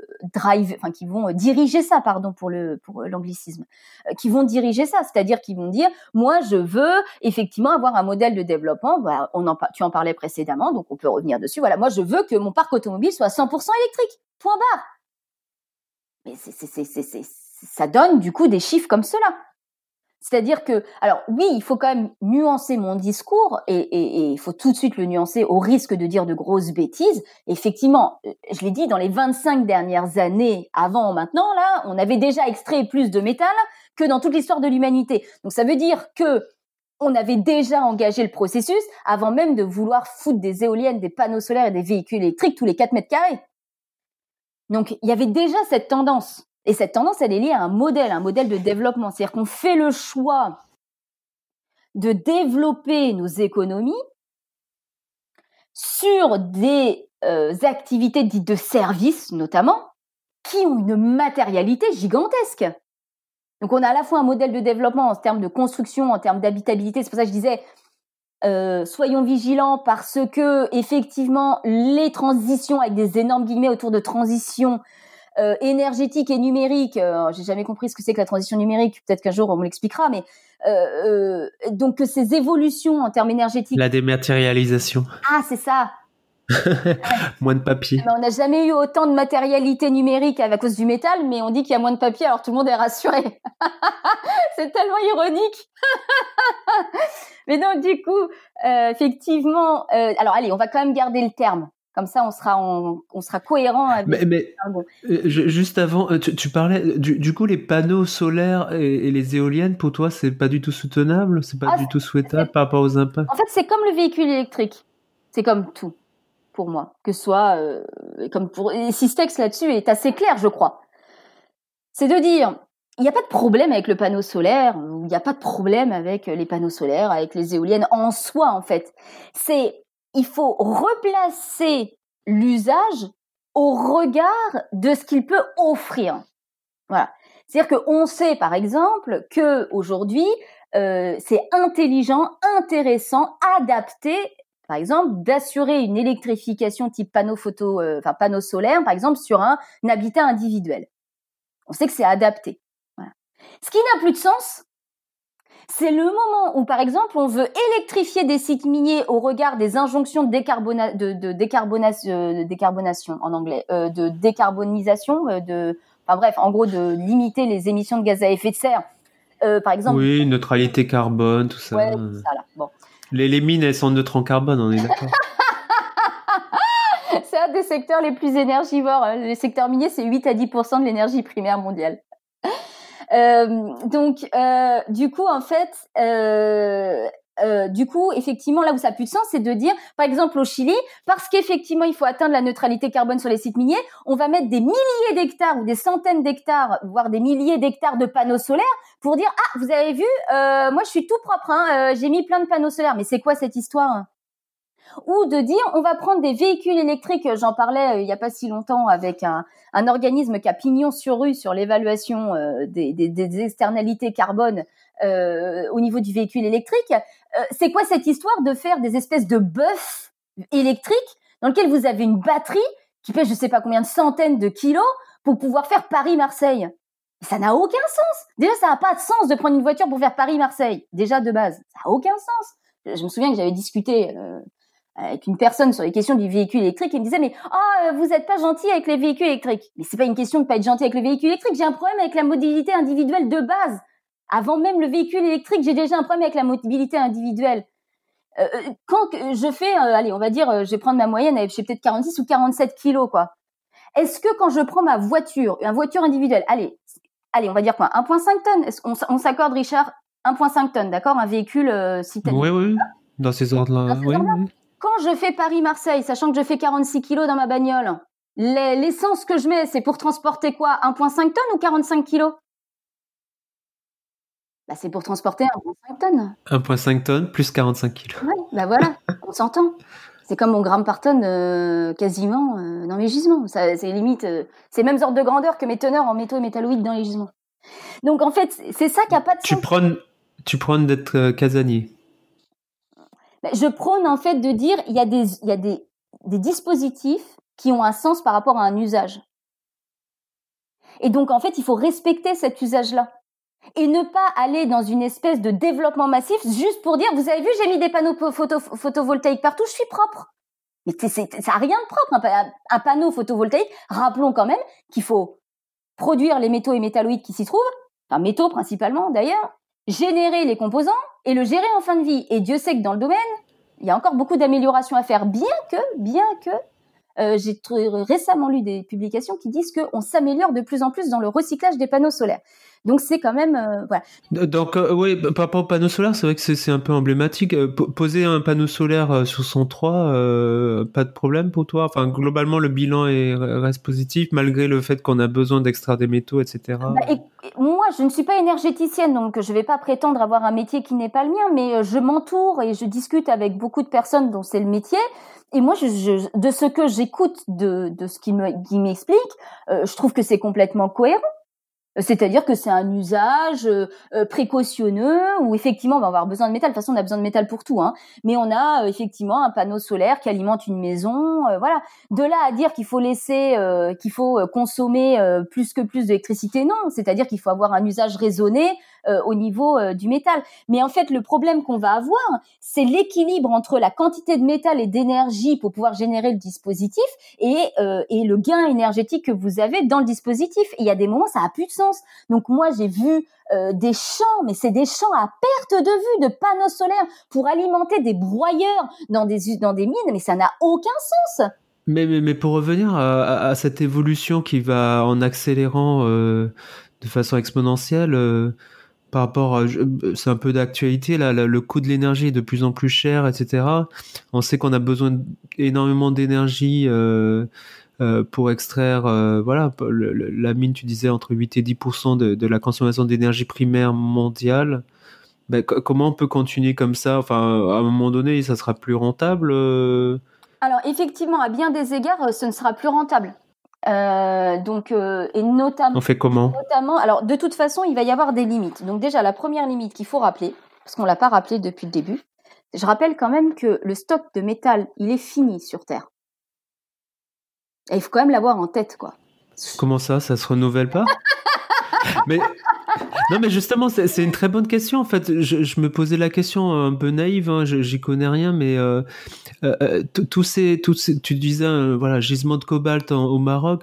Ça, c'est depuis la, quand la Terre s'est formée ou c'est dû aux activités de la croûte terrestre. Enfin, voilà, de, sur des millions, des milliards d'années, ça s'est formé ou c'est vraiment à la création, la, comment dire, quand la Terre s'est amalgamée? Euh, que tout ça s'est formé ou c'est vraiment euh, dû à l'activité terrestre? Alors en fait, il y a deux, deux, processus. Alors je vais être extrêmement schématique euh, sur les processus géologiques. Oui, oui très rapide. Je ne peux pas du tout insulter le monde de la On géologie. pas sur une heure de. ça. Donc schématiquement, quand la Terre s'est formée, elle a, elle avait en son en son sein un certain nombre de métaux qui effectivement aujourd'hui, bah, plus on descend au profond dans la terre jusqu'au noyau et plus il y a de quantité de métal importantes, de métaux importantes. Et puis, euh, il y a des processus géologiques qui ont concentré localement euh, le métal dans certains endroits, dans la croûte terrestre ou proche de la surface. C'est ça, c'est en général les gisements qu'on exploite. Euh, c'est-à-dire que, aujourd'hui, on peut aller très profond. Hein. Il y a des gisements d'or, notamment en Afrique du Sud, qui descendent à 4 km de profondeur.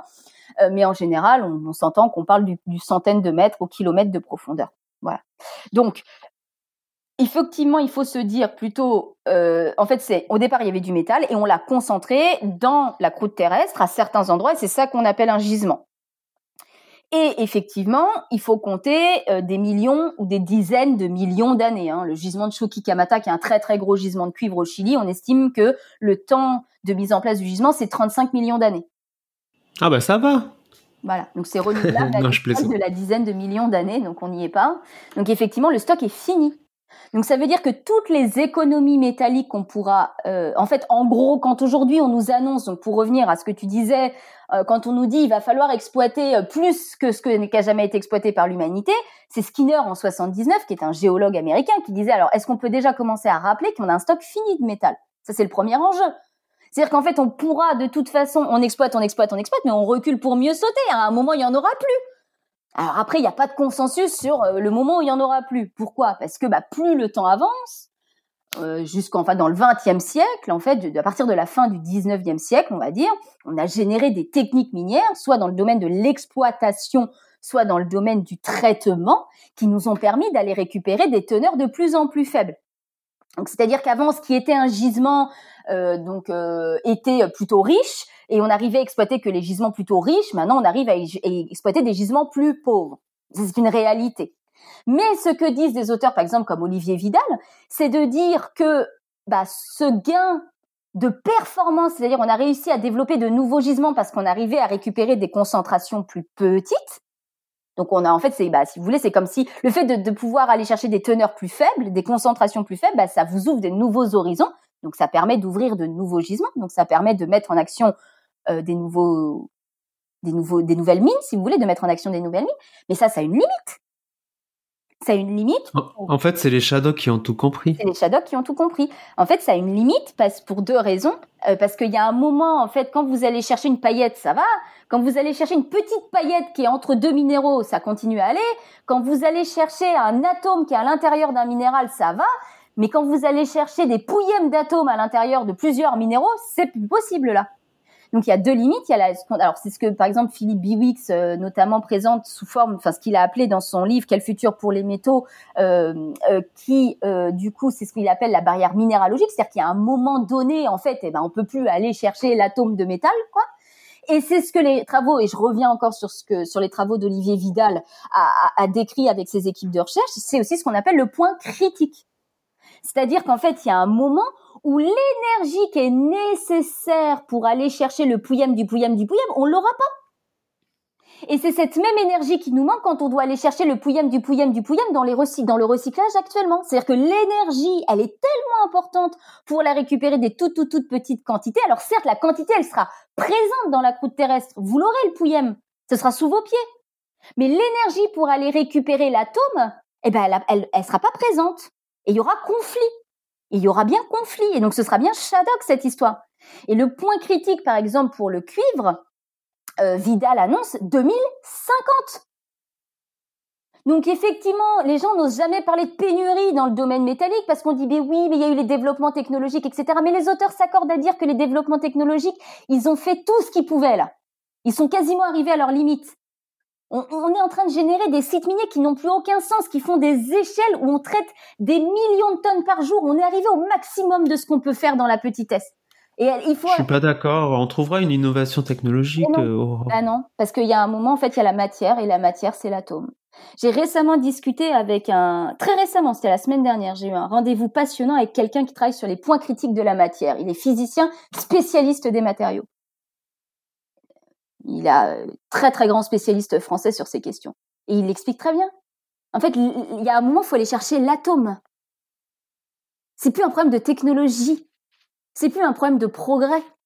C'est un problème de limite de la matière. La même fameuse limite de la matière qu'on connaît, euh, par exemple, sur le fait que quand vous faites des tout tout tout petits euh, composants électroniques, puisqu'on parle du numérique aujourd'hui, eh bien vous avez des effets, euh, des effets liés en fait à des problèmes au niveau des électrons qui se trouvent au niveau des atomes. Les composants sont si petits qu'en fait vous avez des problèmes électromagnétiques, vous avez des effets. il y a plein d'effets possibles au niveau des électrons autour des atomes qui font que ça rentre en conflit euh, que en fait les composants euh, du coup se dégradent enfin plus plus rapidement, que vous avez des effets euh, qui vont dégrader alors soit les composants entre eux, etc. Ces effets-là, là, ce qu'on appelle quasiment les effets de bord, dans certains cas, on parle d'effets de bord, c'est parce qu'en fait, vous avez des problèmes, vous êtes à une échelle si petite que la matière, elle répond plus, mais c'est bien normal. Hein. Quand on reste à l'échelle du, du, du, physique classique, quoi, à l'échelle de la, la, taille de la main ou du visible, je peux l'entendre, mais la matière, elle a ses limites, et elle les a déjà données depuis très longtemps, ces limites. C'est-à-dire que la raison pour laquelle la mine a des impacts aussi graves, c'est parce qu'on est en train, et depuis longtemps d'ailleurs, hein, mais sur certains métaux, on est en train de rentrer dedans, sur d'autres, on y est déjà allé depuis longtemps. Par exemple, sur l'or, on va chercher de l'atome. Et bien, comme on n'arrive plus à aller chercher l'atome qui est à l'intérieur de sulfure, de fer et de cuivre, qu'est-ce qu'on a fait? On a cyanuré. Ah bah, il n'y a pas pire. Hein. Il n'y a pas pire. C'est un des plus complexants au monde. C'est une des substances les plus complexantes au monde. C'est-à-dire que c'est voilà. Mais vous vous rendez compte qu'on va chercher du cyanure? 80% de la production mondiale de l'or, elle repose sur euh, l'utilisation de cyanure. C'est ça qu'on va chercher parce qu'on a atteint les limites. Et, après le cyanure, il y aura plus. Hein. Euh, si éventuellement à la limite l'acide fluorhydrique, allez, on prend celui-là qui est mortel lui aussi. Mais ça n'a pas de sens. Il est où le sens technique et technologique? Il y a des ingénieurs. C'est à ça qu'on veut former nos ingénieurs aujourd'hui? Aller au-delà de ce que la matière est capable de faire, aller au-delà de ce que la nature et l'homme sont capables de supporter, ça a quoi comme sens? Mais aucun. Donc le développement technologique, il a son intérêt lorsqu'il est en capacité de repousser certaines limites, et je ne reviens, je suis pas en train de dire que je suis contre le progrès, contre la technique ou je ne sais quoi d'autre. Ça n'a pas de sens. Je suis ingénieur géologue minier, fier de l'être. Pas de problème avec ça. C'est la limite, elle est du fait qu'il faut qu'on reconnaisse, il faut qu'on arrête de se comporter comme des enfants gâtés, qu'on atteint certaines limites. Voilà, c'est tout. On a joué, on a perdu. C'est pas grave, hein. Ça va pas nous empêcher de vivre. On peut vivre très bien sans tout ça. C'est juste qu'en fait, on atteint certaines limites et que la nature, en fait, que la, là, encore une fois, j'ai même pas envie de parler de nature. C'est même avant même le désastre écologique qui est déjà en cours et qui est prévu puisqu'il faut multiplier par 3 ou par 10 les niveaux actuels. Et eh ben, en fait, s'il y a déjà en fait des limites qui sont intrinsèques, c'est les limites de la matière, c'est les limites de la géologie, c'est les limites de la nature. Et celles-là, en fait, vous pouvez faire ce que vous voulez, vous pouvez brasser de l'air. À un moment, tout ce que vous allez faire, c'est dépenser plus d'énergie que ce que vous allez en récupérer. Ce qui est complètement stupide. Et c'est déjà le cas. Quand on regarde l'énergie euh, qui est euh, nécessaire pour extraire certains métaux, ça n'a plus aucun sens. Mais plus aucun hein, depuis longtemps hein, et c'est déjà c'est déjà en place. Je parle pas de l'avenir là, je vous dis ce qui a, ce qui est, ce qui est déjà existant. Donc les, les tendances aujourd'hui qu'on observe, et je finirai là-dessus euh, pour cette question, c'est de dire effectivement il y a bien une gouvernance internationale, mais derrière il y a un modèle il y a un modèle de développement qui dit qu'en fait on peut mettre du métal partout sans se poser de questions, etc. Et qu'en fait ce modèle-là, il va être confronté et il est déjà confronté à des limites. C'est-à-dire qu'aujourd'hui il y a des gisements qu'on n'est plus capable d'exploiter parce que bah, on a atteint des teneurs qui sont beaucoup trop faibles ou parce qu'on a atteint des gisements qui sont trop complexes. Et ça, pour le coup, alors là pour le coup, tout le monde est d'accord là-dessus. C'est-à-dire qu'autant il y a des sujets qui font pas consensus, que ce soit le véhicule électrique, le développement de l'activité minière ou les modèles de développement et les, dispositifs qui utilisent des métaux. Mais alors s'il y a bien un consensus, c'est que les gisements facilement exploitables sont de plus en plus rares, que les teneurs des gisements mondiaux diminuent. Et il y a un troisième euh, critère qui rentre en jeu, c'est le fait que les gisements sont de plus en plus complexes. C'est-à-dire qu'en fait, non seulement les quantités de métal d'intérêt disponibles diminuent, par tonne de roche, si vous voulez, donc la teneur diminue. Mais il y a un autre phénomène, c'est que le métal qui vous intéresse, il est dans des minéraux et avec des associations qui sont de plus en plus complexes. Et donc, par exemple, c'est pour ça que je vous disais, par exemple, les limites de la matière, on arrive à des gisements d'or où l'or est déjà autour de 1 gramme par tonne, donc c'est déjà des limites un peu euh, hallucinantes. 1 gramme par tonne, enfin, c'est pas, il y a un rapport de 1 à 1 million, quoi. 1 à 1 million, on en est sur ces échelles-là. Et maintenant, on est sur des gisements où l'or, il est même réfractaire au cyanure. C'est-à-dire que même le cyanure n'y arrive plus. Vous vous rendez compte? Est-ce que vous vous rendez compte? C'est-à-dire que même lui, qui est le plus fort, quoi, c'est vraiment, euh, voilà, quoi, c'est le bodybuildé des produits complexants, quoi. Et eh ben même lui, il n'y arrive plus. Ce qu'on appelle les gisements réfractaires. Et ça, ça inquiète encore plus, y compris les, gens du secteur minier. C'est-à-dire qu'ils disent, il y a même, il y a des gisements qu'on n'arrive même plus à exploiter, on n'arrive plus à récupérer le métal parce que, par exemple, il y a euh, trop de carbonate, pour ceux qui connaissent, trop de matière organique ou autre, euh, des, phases qui sont trop complexes. Et ça, ça leur fait encore plus peur parce qu'ils vous disent, j'ai bien du métal qui est présent théoriquement parlant dans le modèle, mais en fait, j'arrive pas à aller le chercher parce que même les produits chimiques qui sont déjà pas super sympas, hein, je pense au cyanure ou au xanthate par exemple, les techniques de récupération de certains métaux, plomb, cuivre, zinc en priorité, même ces techniques-là, ils n'y arrivent plus. Alors que pourtant, on utilisait déjà des produits chimiques très dangereux, quoi. C'est ça qu'il faut avoir en tête. Sur les questions de dépendance, on, parle de rareté, criticité. Euh, quel est ton avis sur la question? Euh, Alors, la rareté, je pense que on en a parlé précédemment. À part les cinq métaux que j'ai mentionnés euh, en introduction, les métaux sont rares, c'est une réalité, c'est ainsi on travaille avec une substance rare. Euh, on a compris, par exemple, qu'il y avait des substances ou des denrées alimentaires qui étaient rares. Bah, il faut comprendre que le métal, c'est rare. Voilà, c'est tout, c'est un fait. Donc, euh, faut arrêter de parler de certains métaux qui seraient plus rares que d'autres. C'est certes, c'est vrai d'un point de vue géologique, mais euh, mais en fait, tous les métaux sont rares. À partir du moment où on parle des teneurs dont, dont j'ai parlé. Donc, pour moi, la rareté métallique, c'est un fait et euh, c'est non discutable. Là où il y a deux termes, alors euh, je vois euh, pléthore de nouveaux termes là, de néologismes quoi, mais alors des trucs trop rigolos, euh, mais des, des, des, associations de mots euh, qui sont vraiment rigolotes. Et alors, exemple. Alors j'ai vu dernièrement les métaux économiquement rares. Je sais pas, un métal c'est rare. Alors on vous explique les métaux économiquement rares. C'est un peu bizarre comme concept métal c'est rare ou c'est économiquement intéressant?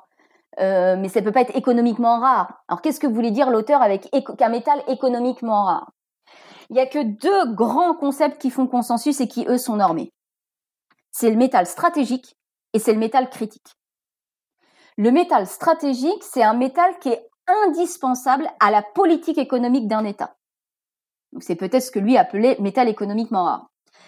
Donc, soit la politique économique, soit sa défense, soit sa politique énergétique.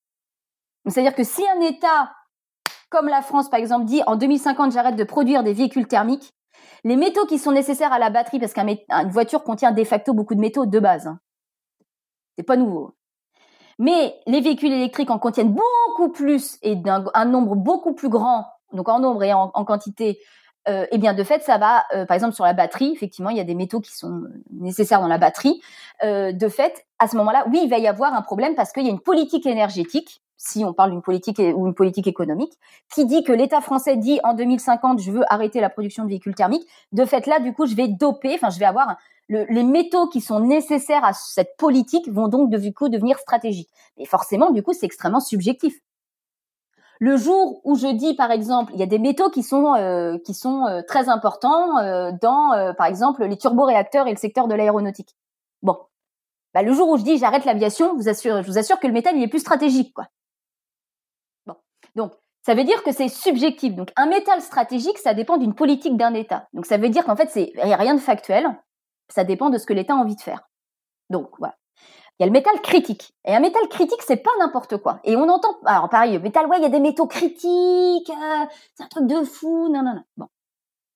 Un métal critique, c'est un métal qui peut entraîner des impacts, alors soit industriels, soit économiques, négatifs pour celui qui considère que le métal est critique. Donc ça peut être l'Union européenne qui va définir un ensemble de métaux euh, critiques, ça peut être la France qui peut dire qu'elle a un certain nombre de métaux critiques. C'est-à-dire qu'en fait, la criticité, elle va dépendre de deux paramètres, les risques sur les approvisionnements et son importance économique.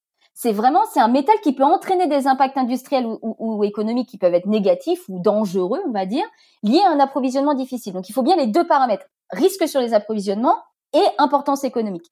Ça veut dire que c'est encore une fois très subjectif. Encore une fois, on parlait du véhicule électrique, mais on peut parler d'autres choses. Euh, typiquement, le germanium qui est très utilisé euh, dans les systèmes Wi-Fi, par exemple. Euh, bon, bah, le jour où vous décidez de modifier la technologie, le germanium, il est plus critique tout d'un coup. Aujourd'hui, il est critique pour l'Union européenne. Et il l'est plus à partir du moment où je décide qui, qui, que j'ai plus besoin de ces dispositifs-là.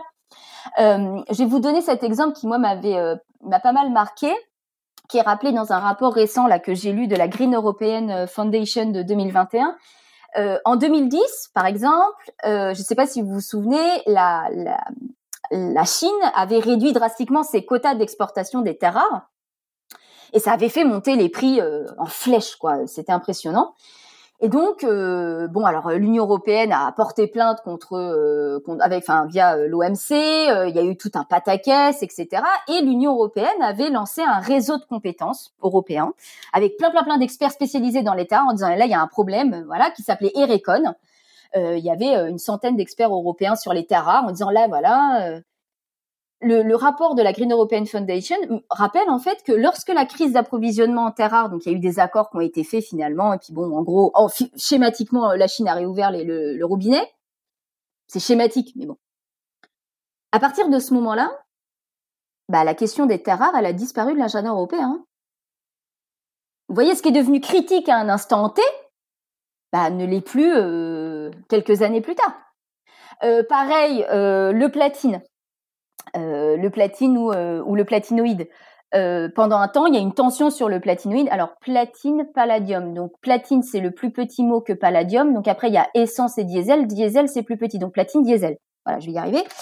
Euh, pourquoi je fais ce petit jeu de mots, ce petit euh, mémo, parce que ça me permet de me souvenir à, quoi sert le platine et le palladium. À quoi servent ces deux substances? Bon, ça sert dans les pots catalytiques. Donc le platine pour le diesel et le palladium pour pour l'essence bah, dans catalytiques. Bah, en l'occurrence, pendant un temps, il y a une tension sur le platine. Du jour où on s'est rendu compte que le palladium était finalement le, c'est le petit frère, euh, si vous voulez, euh, du platine, bon, bah, il y avait moins de tension sur le platine. Donc ça veut dire que les métaux critiques, en fait, les gens postulent ça comme une espèce de donnée absolue. Et dans le discours, du coup, ça prend une importance énorme parce qu'on dit ah là là, les métaux sont critiques, donc il faut vraiment faire attention, qu'il faut pas hésiter à mettre les moyens pour réouvrir des mines sur ces questions-là, etc. Mais en fait, euh, c'est parce qu'on l'a décidé que c'est critique. C'est parce qu'on a dit qu'à un moment donné, il fallait euh, ça. Euh, typiquement, je parle du platine et de palladium parce que bah, typiquement, les platinoïdes, bah, ils rentrent typiquement dans les technologies à hydrogène, par exemple. Voilà, donc le jour où effectivement vous allez vouloir mettre des, technologies à hydrogène tous les quatre matins, bah oui, ça va avoir une pression sur le platine. Pour l'instant, il n'y en a pas parce que bah, le secteur ne ressort pas. sur le nickel, aujourd'hui, 70% du nickel mondial, c'est dans les aciers inoxydables. 70%, c'est les aciers inoxydables. Les batteries aujourd'hui, c'est 8%. Bah oui, effectivement, hein, le jour où il va falloir euh, produire euh, que des véhicules électriques euh, bah, à raison de, de mémoire 34 kg de nickel par bagnole, bah ouais, ouais, ça va poser un problème. Ouais. Donc oui, bah, le nickel va être critique. Aujourd'hui, par exemple, le nickel n'est pas considéré comme critique. Donc ça veut dire que ce sont des choix. Et donc il faut avoir pour moi l'honnêteté intellectuelle quand on parle de métaux critiques, de reconnaître qui a défini cette criticité, parce que vous avez en gros autant de criticité que de personnes qui font leur modèle. Hein euh, C'est-à-dire que la criticité, il y a, en fait, si vous regardez par exemple la liste des substances critiques pour l'Union européenne n'est pas la liste des substances critiques pour la France, parce que c'est des choix et puis qui sont plus ou moins malins d'ailleurs. Donc, quand je dis malin, c'est-à-dire qu'en fait, il y a des choses qui n'ont pas de sens en termes de choix métalliques. Euh, voilà, avec des, des, des, des, choix qui ont des, des conséquences majeures sur les questions métalliques qui ne devraient pas être faits parce qu'ils sont trop énergivores, parce qu'ils sont trop demandeurs en métaux. C'est ça, comme on l'inclut pas, comme on le disait tout à l'heure, bah ça, ça a plus trop de sens derrière. Donc, euh, du coup, ça, il faut être, pour moi, il faut avoir l'honnêteté intellectuelle de dire qu'il y a des métaux qui nous intéressent, mais que c'est fluctuant et que ça dépend aussi des enjeux stratégiques des pays concernés. Euh, et par exemple, on remarquera, et je conclurai là-dessus sur la, la, notion de criticité, que quand on regarde la liste de l'Union européenne, et je vous donne cet exemple parce que pour moi, il est, vraiment majeur. J'ai fait une comparaison de deux listes. J'ai comparé la liste des substances critiques définies par l'Union européenne en 2020 et la liste des substances que la Banque mondiale identifiait comme étant majeures au regard des objectifs de transition énergétique. Et je ne parle pas de transition numérique là. Donc en, en 2017, il s'avère que la Banque mondiale a sorti un rapport euh, qui traite en fait euh, du coup, enfin elle a établi des scénarios à partir des recommandations euh, des accords de Paris et elle a modélisé à partir de l'éolien, le solaire et le stockage d'énergie stationnaire bah, les implications que ça allait avoir en termes métalliques. Et pour faire son travail, du coup, elle a commencé par identifier les métaux qui eux, dans ces scénarios-là, étaient entre guillemets les plus critiques. je continue à mettre des grosses guillemets du coup. Eh bien, en fait, dedans, euh, vous avez donc la liste, c'est euh, donc de mémoire, il y a l'aluminium, l'argent, le chrome, le cuivre, euh, le fer, l'indium, le lithium, donc qui sont elles aussi reconnues comme critiques par l'Union européenne, le manganèse, le molybdène, le plomb et le zinc eh ben c'est hyper intéressant de se rendre compte que sur toute cette liste, il y a que l'indium et le lithium et la bauxite, donc pas l'aluminium en tant que tel, mais la bauxite, il y a que ces trois substances qui sont en 2020, donc c'est-à-dire trois ans après le rapport de la Banque mondiale, considérées comme critiques. C'est fou. Ça veut dire que quand vous avez la Banque mondiale qui vous dit à l'échelle internationale la liste des 10, enfin 12 substances là dont j'ai le plus besoin pour entre guillemets assurer la transition énergétique, ah, vous avez vu, c'est pas des métaux de fou, hein. Je vous ai pas parlé de terbium, je vous ai pas parlé euh, euh d'afnium, je vous ai pas parlé euh, de strontium. Hein. Vous avez vu, je vous ai parlé d'aluminium, d'argent, de chrome, de cuivre, de manganèse, de molybdène, de plomb, de zinc, des métaux que vous connaissez. Eh ben ces métaux-là, bizarrement, ils sont pas critiques. Alors que pourtant, c'est là-dessus que la Banque mondiale fait reposer ses scénarios énergétiques. C'est fou. Ils sont pas critiques pour l'Union européenne trois ans plus tard. Hein. Non, vous inquiétez pas, tout va bien sous le soleil, quoi. Donc ça veut dire que vous voyez bien avec cet exemple et pourquoi c'est pas critique? Eh ben parce qu'aujourd'hui, on estime que les risques d'approvisionnement, l'importance économique est bien là. Hein. Souvenez-vous les deux critères de la criticité, mais que les risques d'approvisionnement, eux, sont faibles, en tous les cas pour ces substances-là, pour l'instant.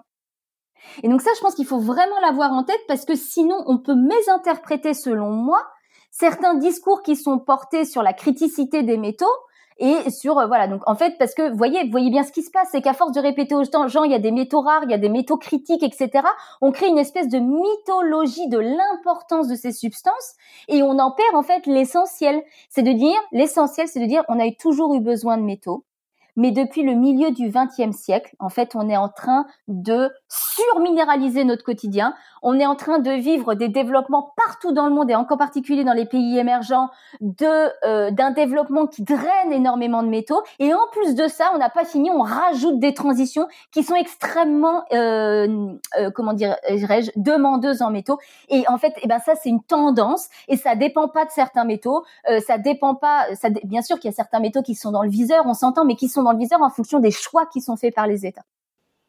Est-ce qu'on peut envisager une relocalisation euh, des mines en France ou en Europe justement pour, euh, d'une part, euh, maîtriser la criticité, maîtriser les enjeux, les impacts environnementaux, sociaux, humains?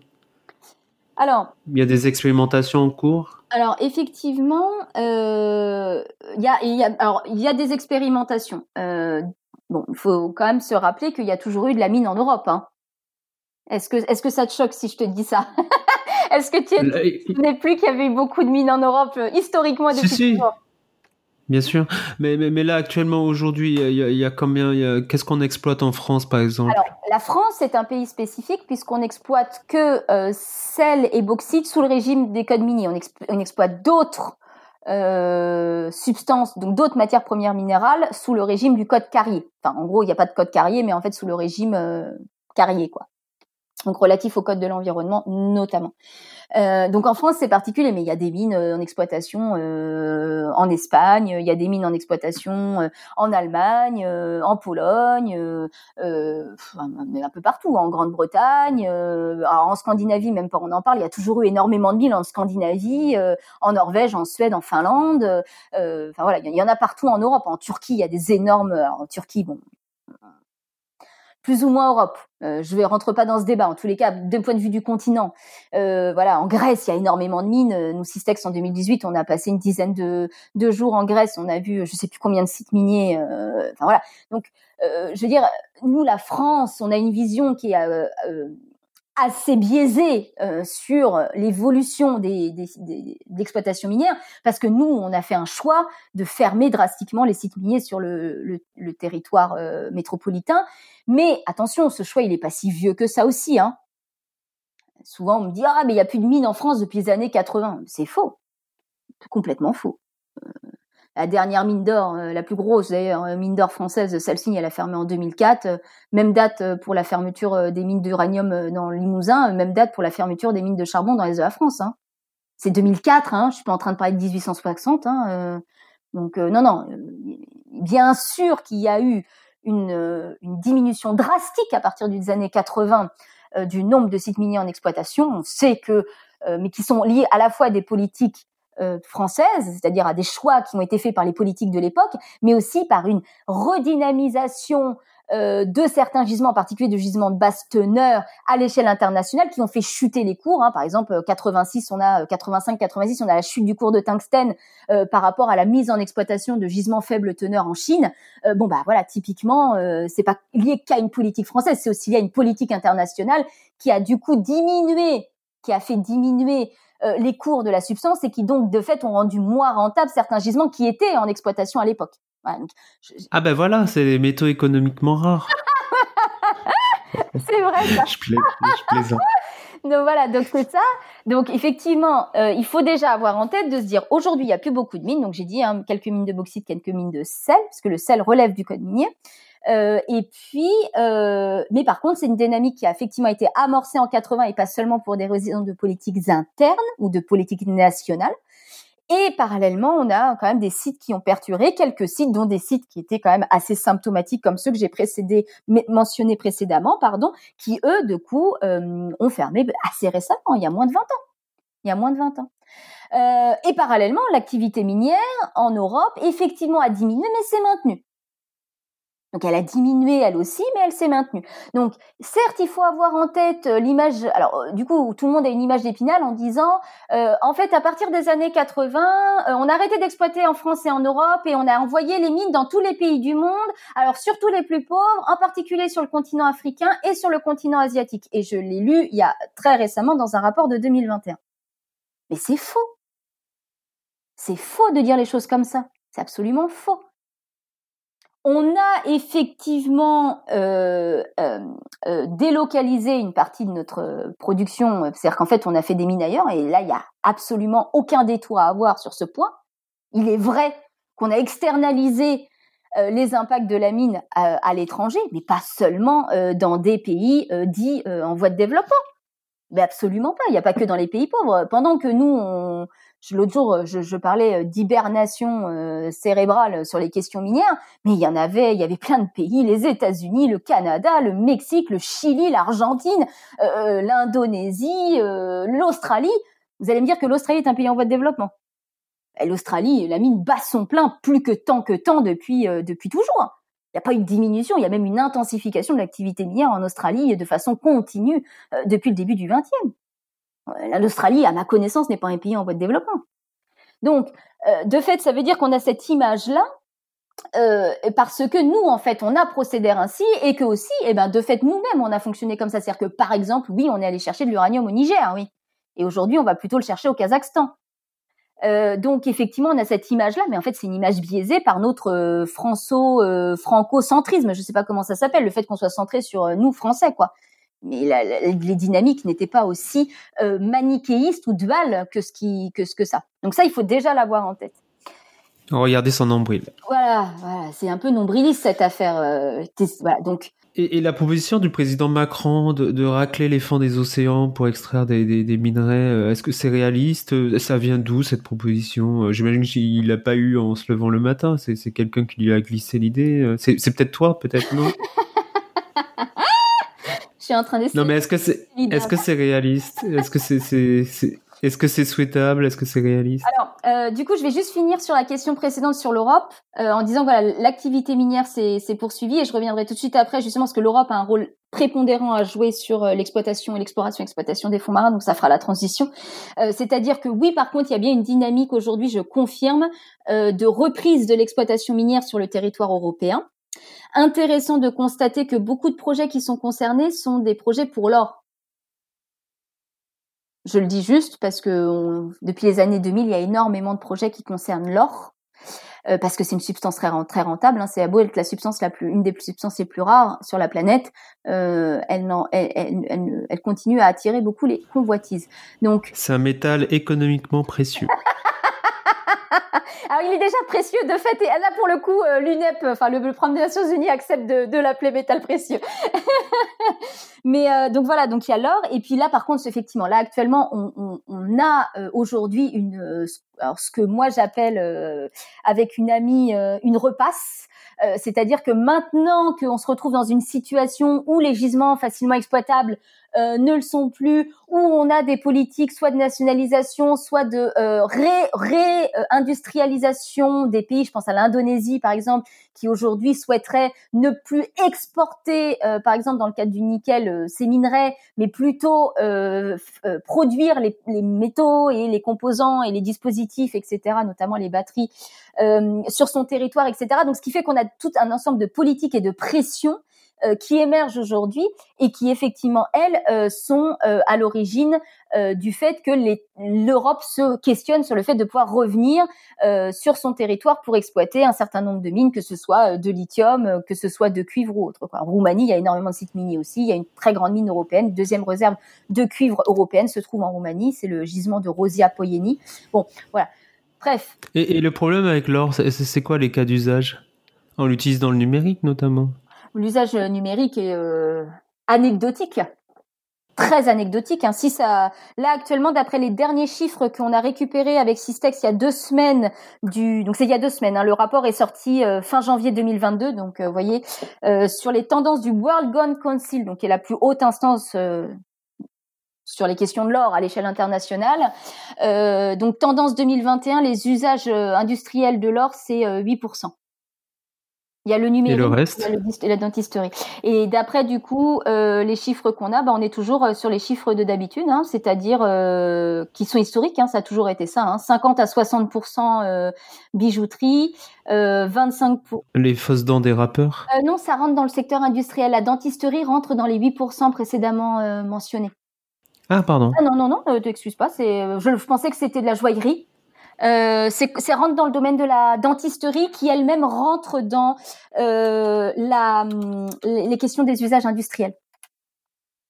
Euh, donc voilà, donc euh, du coup on a euh, 8 euh, à peu près voilà 8% dans les secteurs industriels, le reste c'est voilà 50 à 60% euh, 55 hein. d'après les chiffres de 2021 de mémoire, c'est 55% dans la joaillerie.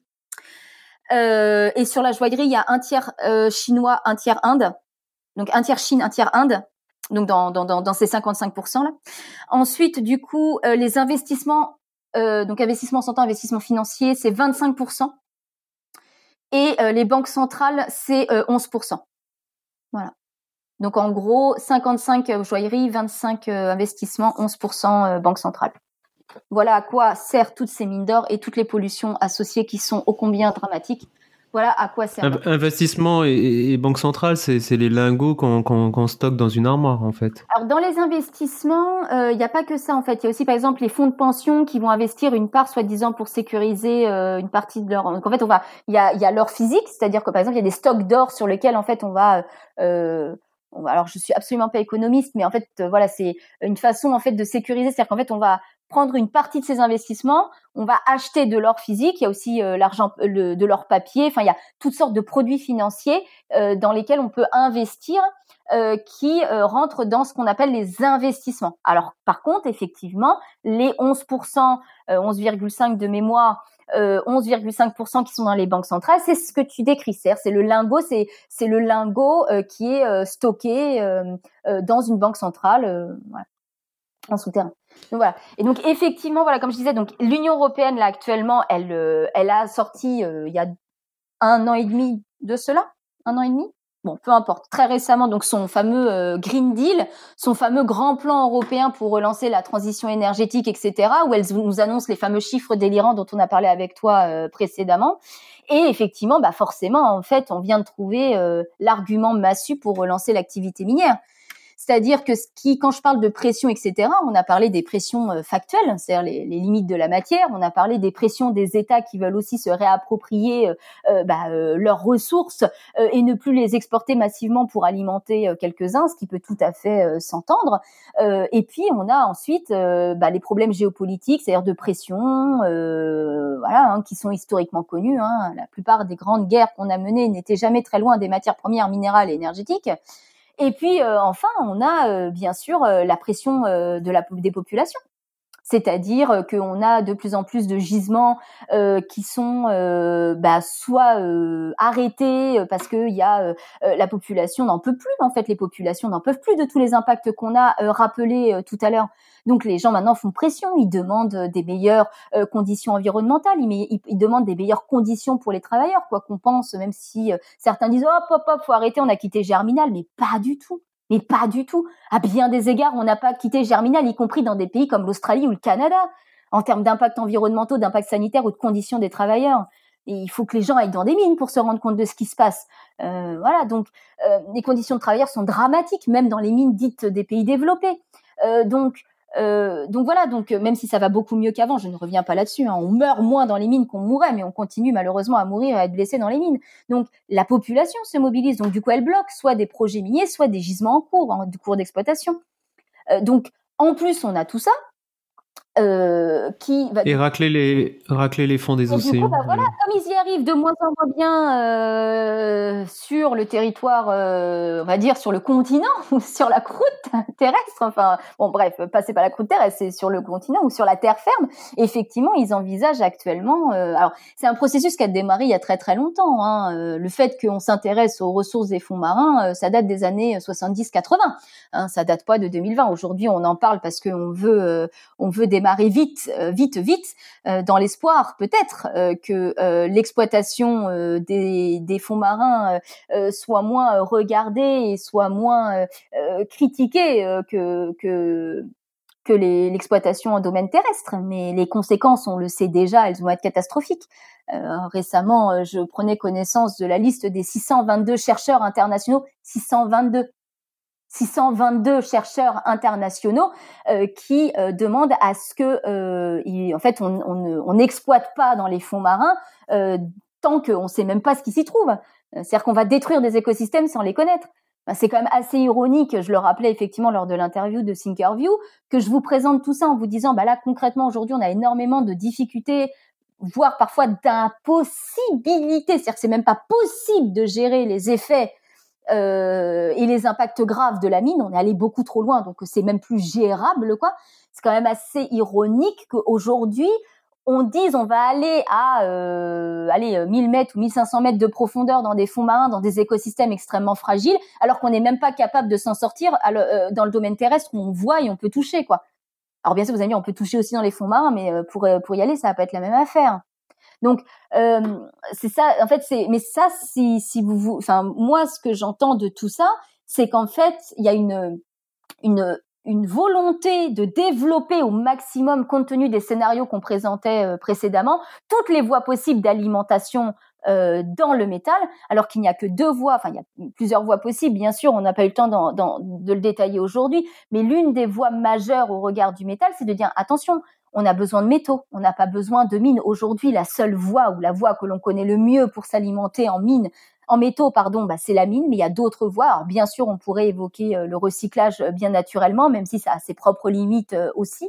Et, et, en fait, le seul moyen, vous avez beau prendre le problème, à Systex, on lit énormément, énormément de chercheurs différents. On s'entoure de beaucoup, beaucoup de compétences différentes et on a cette chance. Tout le monde vous dit la même chose. Il n'y a pas d'autre moyen de s'en sortir que de diminuer drastiquement. Faut diminuer drastiquement. Et, pas seulement de dire ah on va créer euh, des produits sobres, on va faire euh, moins d'éoliennes, on va non non non non non non là on arrête là, on arrête. Il y a des choses qu'il faut arrêter. Il faut limiter drastiquement la consommation métallique. Sincèrement, même quand vous comparez avec les scénarios de recyclage, vous comparez avec les, scénarios de substitution, vous regardez au niveau des nouvelles frontières extractives, c'est-à-dire ce que pourrait apporter effectivement potentiellement, euh, par exemple, les gisements des fonds marins, ce que jusqu'où on pourrait aller en poussant le raisonnement, mais à son maximum dans ce qui est même plus euh, acceptable d'un point de vue humain et d'un point de vue environnemental, même quand vous poussez tout au bout, la conclusion est la même. C'est déjà pas tenable actuellement. Alors avec les scénarios qu'on a, il n'y a, plus de mots après pour euh, décrire là. Donc ce n'est pas tenable. Il faut, il faut arrêter certains usages. Il faut arrêter certaines dépenses énormes de, de métaux dans des dispositifs dont on n'a pas ou peu besoin. C'est le seul moyen de s'en sortir. Et là, là, tout le monde est d'accord pour le coup.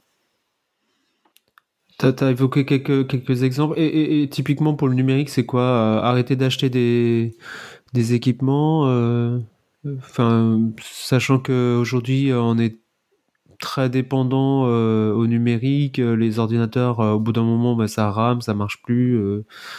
Enfin, c'est compliqué cette question, euh, à la fois pour, pour les, les, organisations, à la fois à titre individuel. Qu'est-ce que toi tu, tu préconiserais, enfin, qu'est-ce que tu recommanderais euh? Alors, il y, y, a déjà tout. On arrête, on arrête de faire du numérique, on arrête le podcast. Donc, euh, arrêtons de faire du numérique, comme tu le disais précédemment, notamment par exemple dans les secteurs professionnels, quand on voit à quel point on est dépendant des, des ordinateurs, des bases de données dans notre monde professionnel, quel qu'il soit. Hein depuis le secteur de la santé en passant par le secteur de l'agroalimentaire, effectivement, ce n'est ce n'est même plus possible de l'envisager. Euh, peut-être que euh, dans quelques dizaines d'années, ça arrivera de fait parce qu'on n'aura plus assez de métal et l'affaire sera réglée, on n'aura plus de questions à se poser. Euh, la première, euh, donc là, je renvoie, on a la chance de disposer de très nombreux travaux dont je m'aspire énormément euh, de fondations, de, de, de bureaux d'études, de groupes de conseils, de think tanks, d'associations qui proposent beaucoup de modèles déjà de sobriété dans le domaine du numérique. Hein, ça va. Euh, des noms, des noms. Des noms. euh, et eh ben, typiquement, on parlait tout à l'heure de l'institut euh, du numérique de responsable. Il y a Green IT. Enfin, il y a tellement de gens qui travaillent. Si je parle voilà de Green IT, parce que voilà, ils font un travail formidable. il y a la fresque du numérique, notamment aussi, qui travaille sur ces questions et ça va et sur le hardware et sur le software. Hein, c'est-à-dire c'est les deux qu'il faut penser. Euh, c'est-à-dire que quand un appareil est mécaniquement fonctionne, enfin fonctionne mécaniquement, mais que les logiciels ont été créés pour ne, ne, ne en gros pour euh, faire en sorte que le dispositif ne fonctionne plus, ça n'a pas de sens. Ça n'a pas de sens. Donc, il faut intervenir sur le hardware, sur le software. Et il y a tellement, tellement euh, de propositions aujourd'hui sur euh, le fait euh, de euh, limiter euh, tous les logiciels, enfin déjà toute l'obsolescence programmée, de limiter les logiciels qui consomment le plus, de favoriser les euh, comment les les l'open source, les, logiciels libres. Bien sûr, ça va tellement tellement aider. Euh, voilà, donc tout ça, je dirais, il y a déjà pléthore de choses, que ce soit dans le soft, enfin dans, en tous les cas dans le software euh, notamment. Euh, la question de la sobriété, c'est-à-dire il faut aller vers des modèles sobres. On parlait de la vidéo euh, tout à l'heure. Euh, aujourd'hui, il faut absolument converger vers des modèles sobres parce que les modèles sont tellement pointus, ces petits ordinateurs de poche sont tellement pointus, il y a tellement de métaux différents dans un espace restreint qu'on n'est même pas en capacité de recycler pour les fameuses mêmes raisons qu'on disait de tout à l'heure, c'est-à-dire qu'on a atteint les limites de la matière, on a associé si finement des atomes entre eux que énergétiquement, ça n'a plus aucun sens d'aller vouloir les séparer. Hein, euh, il est démontré qu'en général, l'énergie qu'on met pour associer deux atomes est souvent inférieure à l'énergie qu'on met pour les séparer. C'est ainsi. Donc, euh, de fait, euh, donc il y a il y a une nécessité de converger vers des métaux, des concepts sobres parce que là actuellement on jette on ne récupère qu'une très très très très faible partie euh, de, euh, de, des métaux, même quand on recycle. Et puis alors en plus, je, je parle même pas du fait que tout le monde parle de recyclage, alors que personne ne s'intéresse réellement de ce qui se passe. Euh, quand je dis personne, c'est-à-dire les gens qui sont bien enclins à dire ah vous, on a des taux de recyclage énormes. Non, vous avez des taux parfois de recyclage qui sont bons, et encore c'est que sur une partie de votre dispositif. C'est-à-dire que par exemple, euh, je prends cet exemple-là, vous prenez un dispositif par exemple qui fait aller euh, un appareil qui fait, euh, euh allez, je prends cet exemple-là, mais c'est vraiment très schématique. C'est juste pour vous donner le principe. Vous avez 100 kilos, dont 80 kilos d'acier. Bah, Qu'est-ce qu'on vous dit? Vous récupérez l'acier. Donc on vous dit, bah, j'ai récupéré 80% de la masse, donc j'ai recyclé à 80% mon dispositif. Mais quid des 20% dans lequel il y avait 40 métaux derrière? Ça, ça a été jeté. Et ce, tous ces petits métaux là qu'on jette massivement, eh bien c'est fréquent. C'est fréquent que je, je, discute là. Je vais bientôt rencontrer quelqu'un qui est spécialisé euh, dans le recyclage, dit des, des, des métaux de spécialité. Euh, et on a commencé à en parler avec lui. Il me disait, mais oui, en fait, ce qu'on récupère, c'est les métaux classiques, c'est-à-dire en fait, c'est quoi? C'est les métaux ferreux, les métaux non ferreux dont je parlais tout à l'heure, les métaux précieux. Le reste, les métaux de spécialité, on les jette. Or, ça tombe mal. Le numérique, on l'a dit, utilise beaucoup de métaux de spécialité, donc on les jette. Euh, les taux de collecte. Donc après, ça c'est le recyclage, c'est-à-dire qu'on vous dit, moi sur le dispositif que j'arrive à recycler, par exemple, j'ai 80% en masse, mais la collecte, mais la collecte est ridicule aujourd'hui. Mais c'est ridicule les taux qu'on a. Euh, j'ai beaucoup parlé dans le cadre de Thinkerview sur les ampoules, les ampoules qui sont très consommatrices de métaux aujourd'hui. Euh, les chiffres que j'obtiens là, là actuellement, j'ai continué à approfondir la question des ampoules. Il y a des, dans la plupart des pays, les chiffres qu'on m'annonce, alors il y a des pays qui sont exceptionnels comme l'Autriche par exemple, qui recycle très bien ses ampoules. Aujourd'hui, en termes de taux de collecte sur les ampoules type LED, donc qui sont très dépendantes de l'électronique, hein, il y a toute une partie électronique qui est à la base de l'ampoule euh, LED. Euh, le fait est, c'est qu'on vous annonce des taux de collecte de 10%. Et vous savez où est-ce que vont le reste des ampoules LED qui contiennent plein de métaux et notamment des métaux toxiques? Dans les décharges d'ordures ménagères, les décharges classiques. Ça va en décharge. C'est pilé, c'est mis. Quand j'étais, pas sûre, j'ai quand même corrélé cinq auteurs là récents. Euh, par chance, la question des ampoules arrive sur le secteur et notamment les LED. Mais on se dit, mais c'est quoi ces 10% de collecte? Mais ça a aucun sens.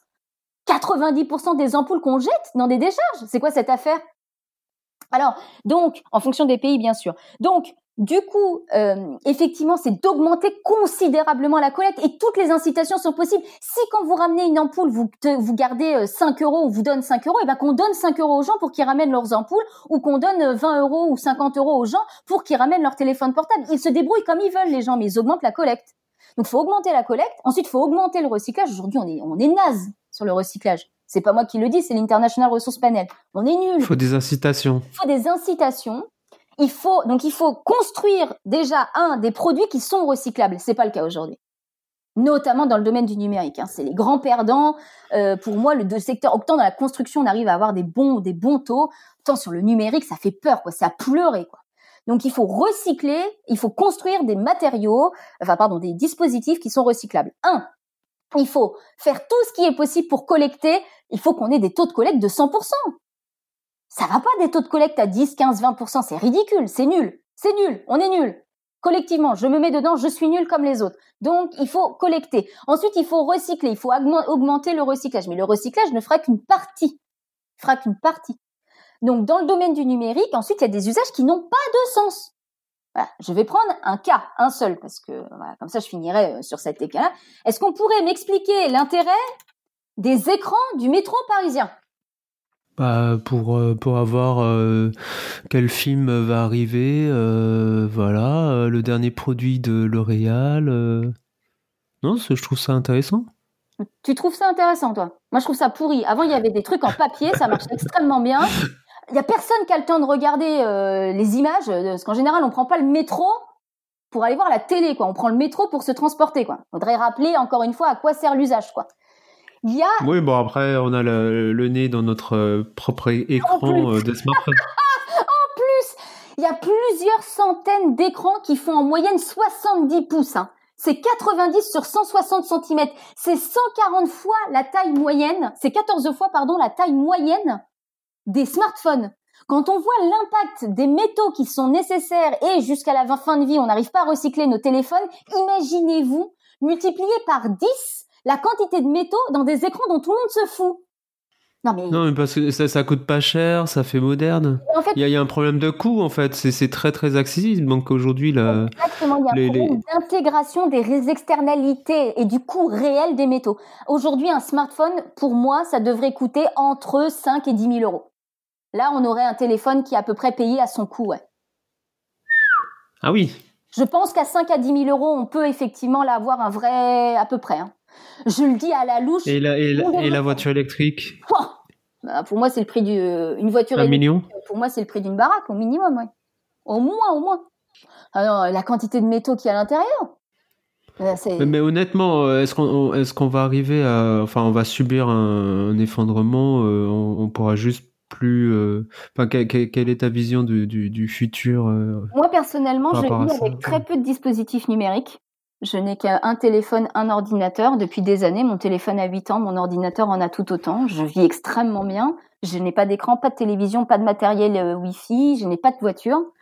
Euh, Pas de casserole? j'ai euh, des casseroles en minéraux, j'ai fait le choix. Malgré tout, voilà, j'ai pas fini de changer mes ampoules. Là, je continue à chercher mes ampoules à tungstène. Ils veulent plus en vendre, c'est pénible. J'arrive, enfin, je vis extrêmement bien. Je suis très heureuse de ma vie. J'ai un confort incroyable. Il faut que les gens se rendent compte que ce, il y a une différence entre confort de vie et, euh, je dirais, euh, dispense euh, honteuse des dispositifs numériques ou d'électroménager ou d'éclairage. Enfin, c'est quoi ces histoires maintenant de J'ai vu dernièrement là les frigos qui vous peuvent vous passer la commande euh, des produits qui qui- qu'ils jugent être insuffisants. sur Amazon. Mais ça a aucun sens. Non mais attendez, mais non mais vous vous rendez compte? Vous vous rendez compte où est-ce qu'on en est? Ou sur moi, l'autre jour je suis allée chez des gens, ils C'est de l'innovation. L'innovation, c'est un terme, excusez-moi du terme, mais c'est un terme de merde aujourd'hui. C'est devenu un terme de merde. C'est-à-dire que l'innovation, elle n'a de sens que si elle sert la société pour que la société devienne meilleure. Je n'accepte que cette définition de l'innovation. De parler, la personne, elle rentre chez elle, elle, elle parle, elle dit euh, lumière rose. Et vous avez de la lumière rose à l'école. Mais, mais, mais, mais vous, vous voyez où est-ce qu'on en est rendu vous? Enfin, moi, je m'énerve parce que parce que je sais ce que ça représente en termes humains, social et environnemental, et qu'on n'a pas le droit. On a une responsabilité collective. Il y a- pour moi, il n'y a pas de question d'innovation à partir du moment où c'est du gadget, que c'est de l'écran qui n'est pas regardé dans du métro, dans des métros. Vous vous rendez compte que les gens aujourd'hui, ils ont des écrans, des tablettes, des trucs connectés, ils ont la montre, ils ont les oreillettes, mais ça n'a aucun sens. Vous n'avez le droit de le. Alors, vous aurez le droit de le faire que si vous payez à juste prix ce que vous ne faites pas, que vous payez à juste prix tout ça. Et vous ne le faites Mais, mais, mais justement, enfin, est-ce que, est-ce que au niveau réglementation, est-ce qu'au niveau des, des euh, du, grand public, est-ce qu'on en arrivera là où on va simplement le subir? Il y a beaucoup, beaucoup de gens qui déjà euh, parviennent en fait à prendre leurs mesures euh, eux-mêmes. Ils le prennent déjà, même individuellement. Je connais beaucoup de personnes, et pas seulement dans des milieux militants, hein. beaucoup de personnes qui, depuis, euh, soit qui côtoient euh, les travaux de Systex, soit qui me côtoient et qui n'ont absolument rien à voir avec l'industrie minérale, euh, parviennent euh, sans que ça soit aucun sacrifice et qu'ils aient pas l'impression que de passer à côté des innovations ou euh, ou de vivre comme des amiches, euh, ils s'en sortent extrêmement bien. euh, et ils ont au contraire l'impression d'être plus en accord avec, euh, bah, en fait, avec euh, ce qu'est l'éthique de, de, de, de notre société ou de ce qu'on devrait être en termes de consommateurs.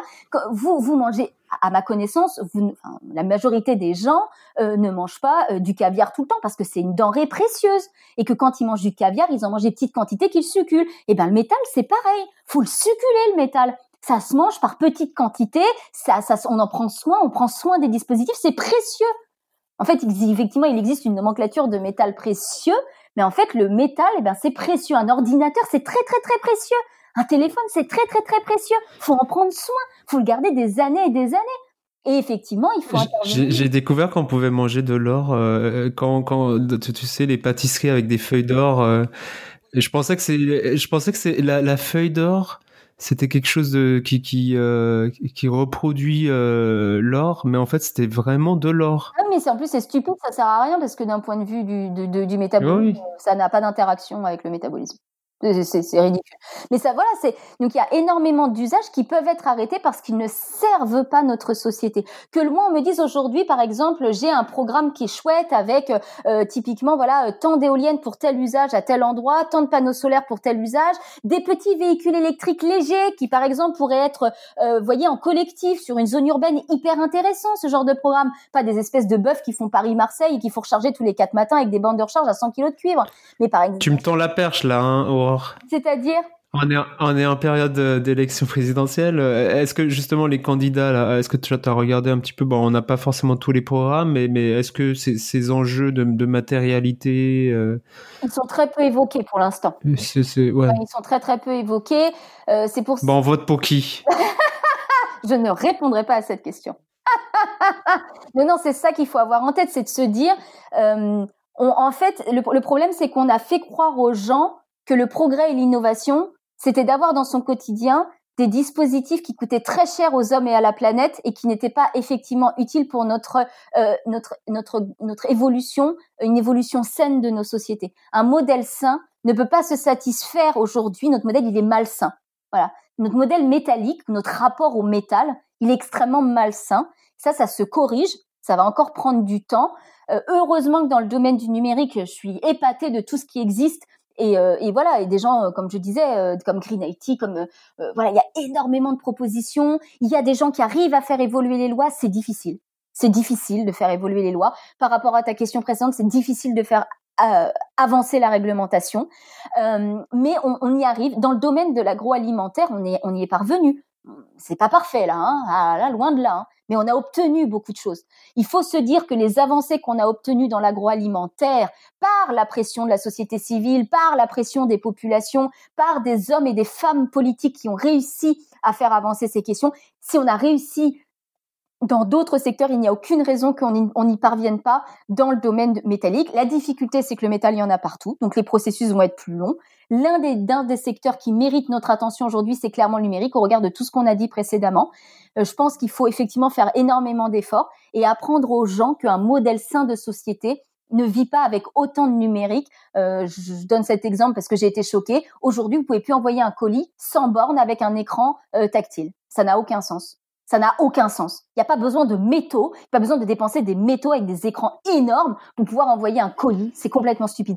Qu'il y ait besoin d'un ordinateur qui permette de faire le suivi du colis euh, selon un certain nombre d'informations, à savoir un code barre, et ensuite une information pour informer la personne qui a envoyé le colis que le colis a été envoyé, ça, je peux comprendre qu'on mette du métal là, ça fait sens parce que c'est l'usage, c'est j'envoie un colis. L'usage, c'est pas j'utilise un écran tactile pour renseigner moi-même une adresse avec tous les bugs numériques qu'il peut y avoir et on le sait dans le domaine du colis, il y a plein de problèmes. Donc, c'est, si vous voulez, c'est pour ça que je dis, c'est pas un problème de de, de, de, de, de vivre moins bien, c'est un problème de vivre de façon cohérente il y, a un problème de cohérence aujourd'hui dans notre société, dans notre modèle, et ça, c'est gérable.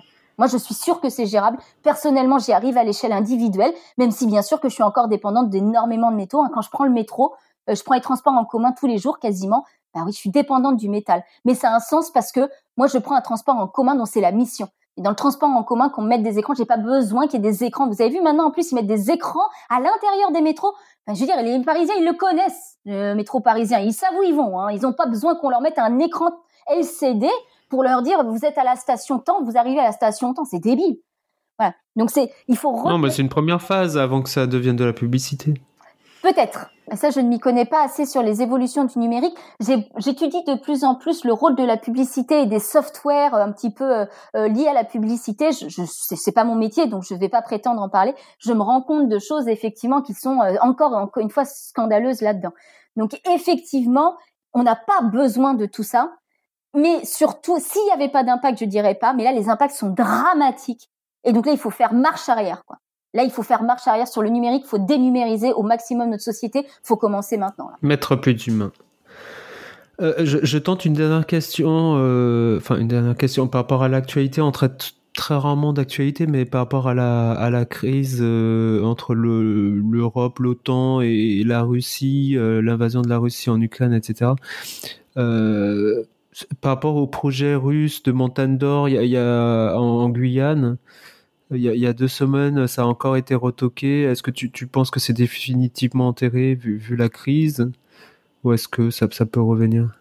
La problématique, c'est que dans, alors effectivement, euh, dans le cadre de Montagne d'Or, euh, ça fait quand même depuis six ans hein, que, que, on va dire, les choses évoluent dans un sens et dans un autre, parfois favorablement au projet, euh, parfois défavorablement au projet. Effectivement, il y a deux semaines, euh, du coup, il y a une nouvelle, un nouvel avis euh, défavorable à la tenue du projet de la mine d'or de, de Montagne d'Or en Guyane. Excuse-moi, je ne sais pas si j'ai précisé, mais c'est un projet notamment russe, russe et canadien de d'exploitation de, de l'or en Guyane. Exactement, exactement. Hein, c'est un objectif sur une douzaine d'années d'exploitation à grande échelle. Ce serait la première mine à grande échelle sur le territoire euh, guyanais euh, d'exploitation de l'or pour quelques dizaines de tonnes d'or récupérées au total sur une durée de vie de 12 ans si ma mémoire est bonne avec un, une exploitation à ciel ouvert et un traitement par cyanuration. Euh, bon, bah, comme ce qu'on fait euh, classiquement, il hein. n'y a, y a rien d'original dans le projet minier présenté. Euh, effectivement, c'est russo-canadien. Euh, donc là, en l'occurrence sur ce projet-là, donc effectivement, il a été retoqué, enfin retoqué. Du coup, il y a eu un avis défavorable, un nouvel avis défavorable qui a été transmis, enfin qui a été rendu public, pardon.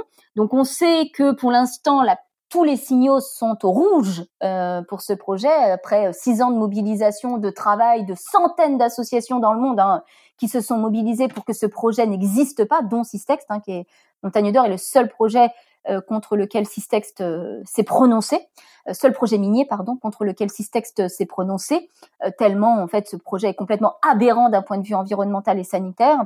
Euh, puis d'un point de vue économique, hein, on en parlait tout à l'heure sur les usages de l'or, on s'entend, ça sert à rien. Euh, très peu d'utilité. Mm. Et puis on recycle trois fois plus d'or chaque année que les besoins industriels. Donc on est large. Hein. On a même trois fois plus d'or que ce qu'on a, ce dont on a besoin pour les usages industriels. On est large. On est très large.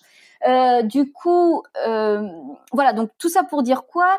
Euh, Que effectivement, il faut être vigilant parce que ça fait quand même six ans donc quand, quand, voilà, ça ferait ça ferait six mois, je, je, serais plutôt optimiste sur ce dernier avis en me disant ah enfin on va en sortir. Ça fait quand même six ans. Déjà je commencerai par être voilà vigilante sur euh, sur le fait que rien n'est enterré. Aujourd'hui il n'y a pas de décision officielle de l'État français de refuser ce projet. Euh, donc c'est déjà un premier point à avoir en tête. Puis après il faut se dire en fait que ça c'est ce qu'on constate à l'international sur tous les projets miniers. Quand bien même parfois vous avez euh, des euh, euh des des exploitants ou des porteurs de projets euh, qui se font retoquer parce qu'ils proposent des choses complètement aberrantes. À la fois, il n'est pas rare qu'ils reviennent plusieurs années après en profitant de l'épuisement des personnes à toutes les échelles, hein, à l'échelle locale, à l'échelle de la société civile, à l'échelle aussi des institutions pour revenir, pour reproposer quelque chose alors qui est modifié à la marge, mais comme c'est neuf, enfin comme c'est nouveau, ça paraît neuf. Euh, et puis euh, il y a aussi des velléités de toute façon au regard des, des, des prévisions qu'on a présentées précédemment. Il y a des velléités d'aller exploiter partout où c'est possible, quoi. C'est-à-dire que même la Banque mondiale, elle vous l'écrit quand même pas comme ça, mais quasiment, c'est-à-dire de dire allez exploiter partout où c'est possible. Donc, dans un contexte où on promeut massivement l'exploitation minière, euh, quand bien même finalement, et ça m'étonnerait beaucoup, le le porteur de projet actuel, qui est effectivement une association de deux acteurs, venait à renoncer définitivement au projet, ce qui m'étonnerait, mais admettons, ou que l'État français finissait par annoncer, écrire officiellement le fait que le gisement de Montagne d'Or ne sera jamais exploité, ce qui serait quand même exceptionnel, ça ne s'est jamais vu euh, en France.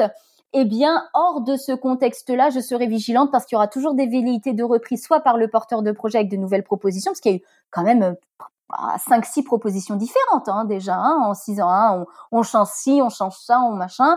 Et puis éventuellement si ce n'est par ce porteur de projet actuel ça pourrait être tout à fait par d'autres porteurs. Voilà. Donc il faut être très très vigilant.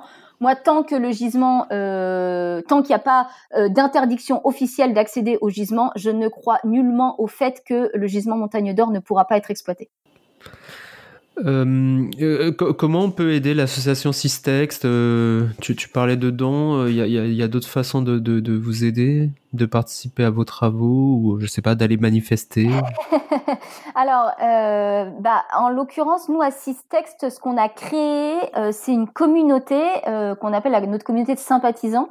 Donc, quand vous allez sur le site internet de l'association, en haut à droite, il y a un, petit onglet qui s'appelle sympathisants et, et dons.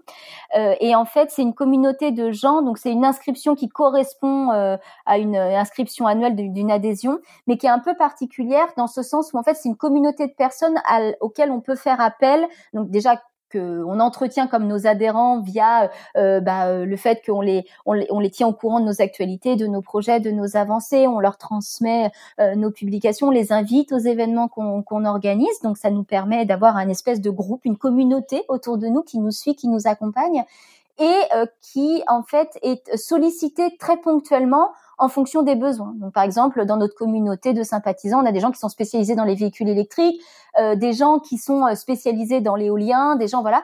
Et euh, et ça peut être aussi en fait l'avantage de de ce fonctionnement, euh, c'est qu'en fait ce ne sont pas des adhérents membres actifs, c'est-à-dire que c'est pas des gens qui sont sollicités au quotidien pour l'objet associatif de l'association, mais qui peuvent mettre à disposition euh, bah, leurs compétences, leur envie, leur savoir-faire, leurs idées au service de l'association en fonction aussi bah, de tous les impératifs personnels. Hein. Le bénévolat, on, sait ô combien que, c'est demandeur et ça permet en fait voilà de d'alimenter l'association, mais sans être aussi énergivore, puisqu'on parlait beaucoup de l'énergie euh, depuis tout à l'heure, euh, que euh, un investissement sur le long cours en tant qu'adhérent et membre actif. Donc c'est voilà, j'incite toutes les personnes qui le souhaitent ou qui seraient intéressées à, à se renseigner sur cet onglet. Vous avez une description de ce qu'est le statut de sympathisant au sein de l'association. Voilà. Très bien. Est-ce qu'il y a un sujet qu'on n'aurait pas abordé durant cette session euh, Je te laisse peut-être une tribune libre si tu le souhaites. Euh, bah, je pense qu'on a passé en revue euh, pas mal de choses. Donc voilà, moi je, pense que c'est vraiment la, la conclusion qu'il faut garder sur qu'il faut garder en tête, c'est tous les leviers sur lesquels il faut agir et ce de façon euh, parallèle. C'est-à-dire que si je pouvais peut-être proposer une ultime conclusion, euh, c'est de dire que euh, il ne faut pas s'imaginer au regard de la situation et de la situation assez critique que j'ai décrite précédemment, on peut décemment pas s'imaginer que on interviendra avec un seul levier. Le seul moyen, c'est d'activer parallèlement tous les leviers, c'est-à-dire intervenir sur les pratiques minières, hein, Systex travaille beaucoup sur euh, les pratiques minières, intervenir sur la réglementation, empêcher les projets miniers qui sont les plus scandaleux ou que l'on sait être les plus, euh, euh enfin les plus inutiles ou voilà. ça c'est une façon de faire. permettre ce que les pratiques actuelles changent dans le domaine minier. Donc ça c'est un levier, c'est-à-dire on, on, intervient sur la production. intervenir aussi sur la réglementation. Aujourd'hui, euh, voilà, le crime d'écocide n'est pas reconnu, par exemple, alors que Dieu sait que le secteur euh, de l'industrie minérale euh, est à l'origine de beaucoup d'écocides dans le monde et a été à l'origine de beaucoup d'écocides. Donc, il faut agir sur la réglementation à l'échelle nationale, à l'échelle internationale. Systext, en 2021, après trois ans de travail, a réussi à faire adopter une motion à l'Union euh, dans le cadre du Congrès mondial de l'Union internationale pour la conservation de la nature. C'est aussi des leviers. Alors c'est pas contraignant, mais c'est un levier aussi. Les leviers du quotidien, c'est-à-dire à, l'échelle individuelle, promouvoir autant que possible euh, la sobriété en priorité, se comporter comme tel. C'est-à-dire qu'il suffit pas de dire aux autres n'utilisez pas beaucoup de matériel numérique, n'utilisez pas beaucoup d'électroménager et n'utilisez pas le transport individuel sans le faire soi-même. Et on est après nous-mêmes un guide. Moi, je le vois, j'ai vu autour de moi des dizaines de personnes euh, à force d'échanger avec elles qui euh, en fait ont, ont, complètement perdu certaines habitudes qui au départ leur semblaient vraiment indispensables. Euh, donc c'est aussi agir à l'échelle de la vie duelle et agir après dans tous les leviers que sont la conception, le recyclage, la collecte, et que ce soit à l'échelle locale, nationale ou internationale. Tous les leviers sont bons à activer. Il n'y a pas de levier moins pertinent que les autres. Et souvent, on se sent paralysé dans notre capacité d'agir en se disant mais vous vous rendez pas compte, euh, c'est une industrie gigantesque, ça draine des centaines de milliards de dollars par an. On parle de dizaines de milliers de sites dans le monde ou de centaines de milliers de sites dans le monde. Qu'est-ce que vous voulez faire? De toute façon, c'est l'innovation, le progrès, etc. Absolument pas. Ce modèle, c'est l'homme qui l'a créé. Donc il peut, il peut aussi le modifier. C'est nous qui l'avons créé notre part de responsabilité, euh, elle, oscille entre 0 et 98% en fonction des gens. On a tous une responsabilité. À partir du moment où une personne, elle dit, bah écoutez, moi, mon action, ça va être euh, de questionner, par exemple, sur la flotte des véhicules. Est-ce que je prends de l'hybride? Est-ce que je prends de l'électrique? Est-ce que je, je, plutôt que de changer, euh, parce que ça c'est un des gros problèmes du véhicule électrique aujourd'hui, de dire euh, on va basculer tous les véhicules et du coup on jette des véhicules qui fonctionnent très bien au profit de nouveaux véhicules électriques et qui, qui, qui, sont des, espèces d'aberrations métalliques en, en, tant que telles. Euh, de, de, fait, voilà, c'est tous ces leviers là et c'est pas parce que, en fait, euh, on, on, on, a, on a vraiment, je pense, moi, ça fait 15 ans que je suis dans la solidarité internationale, ça fait 15 ans que je travaille sur ces questions. Je rencontre beaucoup de gens qui n'agissent pas du tout parce qu'ils ont l'impression que le peu qu'ils feraient ne serait pas nécessaire, ne serait pas utile. Et pour moi, ça, c'est une très grave erreur. C'est une grave, grave, grave erreur.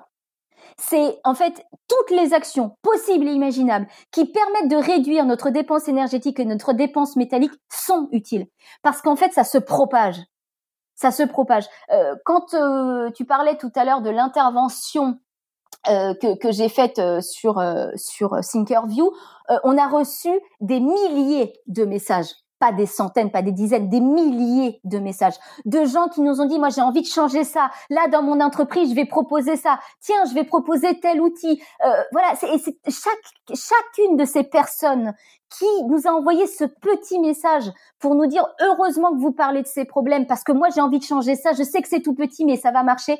Eh bien en fait ça ça va se répandre ça va, ça va se transmettre, ça va se diffuser. C'est, c'est comme ça, je pense, qu'il faut fonctionner et ensuite obtenir des interdictions dans les domaines les plus sensibles, interdire certaines pratiques, interdire certains dispositifs, interdire certaines, euh, certains dispositifs du quotidien, par exemple, interdire certaines façons de concevoir les dispositifs. Ça peut être par exemple de dire bah moi j'ai envie de donner un peu de temps bénévole dans une association qui travaille sur le numérique. J'ai envie de travailler dans une association qui bénévole qui travaille euh, sur euh, par exemple euh, les questions de des softwares. J'ai envie de donner un peu plus de temps parce que moi j'ai des connaissances par exemple j'en sais rien moi en PHP ou en, HTML dans une association qui promeut l'open source. Tout ça va dans le bon sens. Et aujourd'hui, on s'en rend pas compte parce que c'est étalé, parce que le métal est, est présent partout. Mais à la fin, ça converge vers le même objectif. C'est converger vers un modèle sain et, et, avoir des modèles de gestion des matières premières minérales respectueux de l'homme et de la nature. Très belle conclusion. En plus, tu as même cité PHP, magnifique. euh, euh, Peut-être une dernière question. On est pas mal de déprimés euh, dans la communauté d'écologie et, et, parmi les auditrices et auditeurs. Euh, toi, comment tu, tu, restes positif par rapport à, à l'avenir qui nous attend, euh, le changement climatique euh, et ce côté très très matériel de nos, de nos sociétés, de nos économies? Bah, Déjà, moi, je me rappelle que j'ai beaucoup de chance. Et ça m'aide beaucoup au quotidien, mais ça c'est très personnel. C'est que moi je vis avec de l'eau chaude, avec de l'électricité, avec des. J'ai accès à beaucoup de connaissances.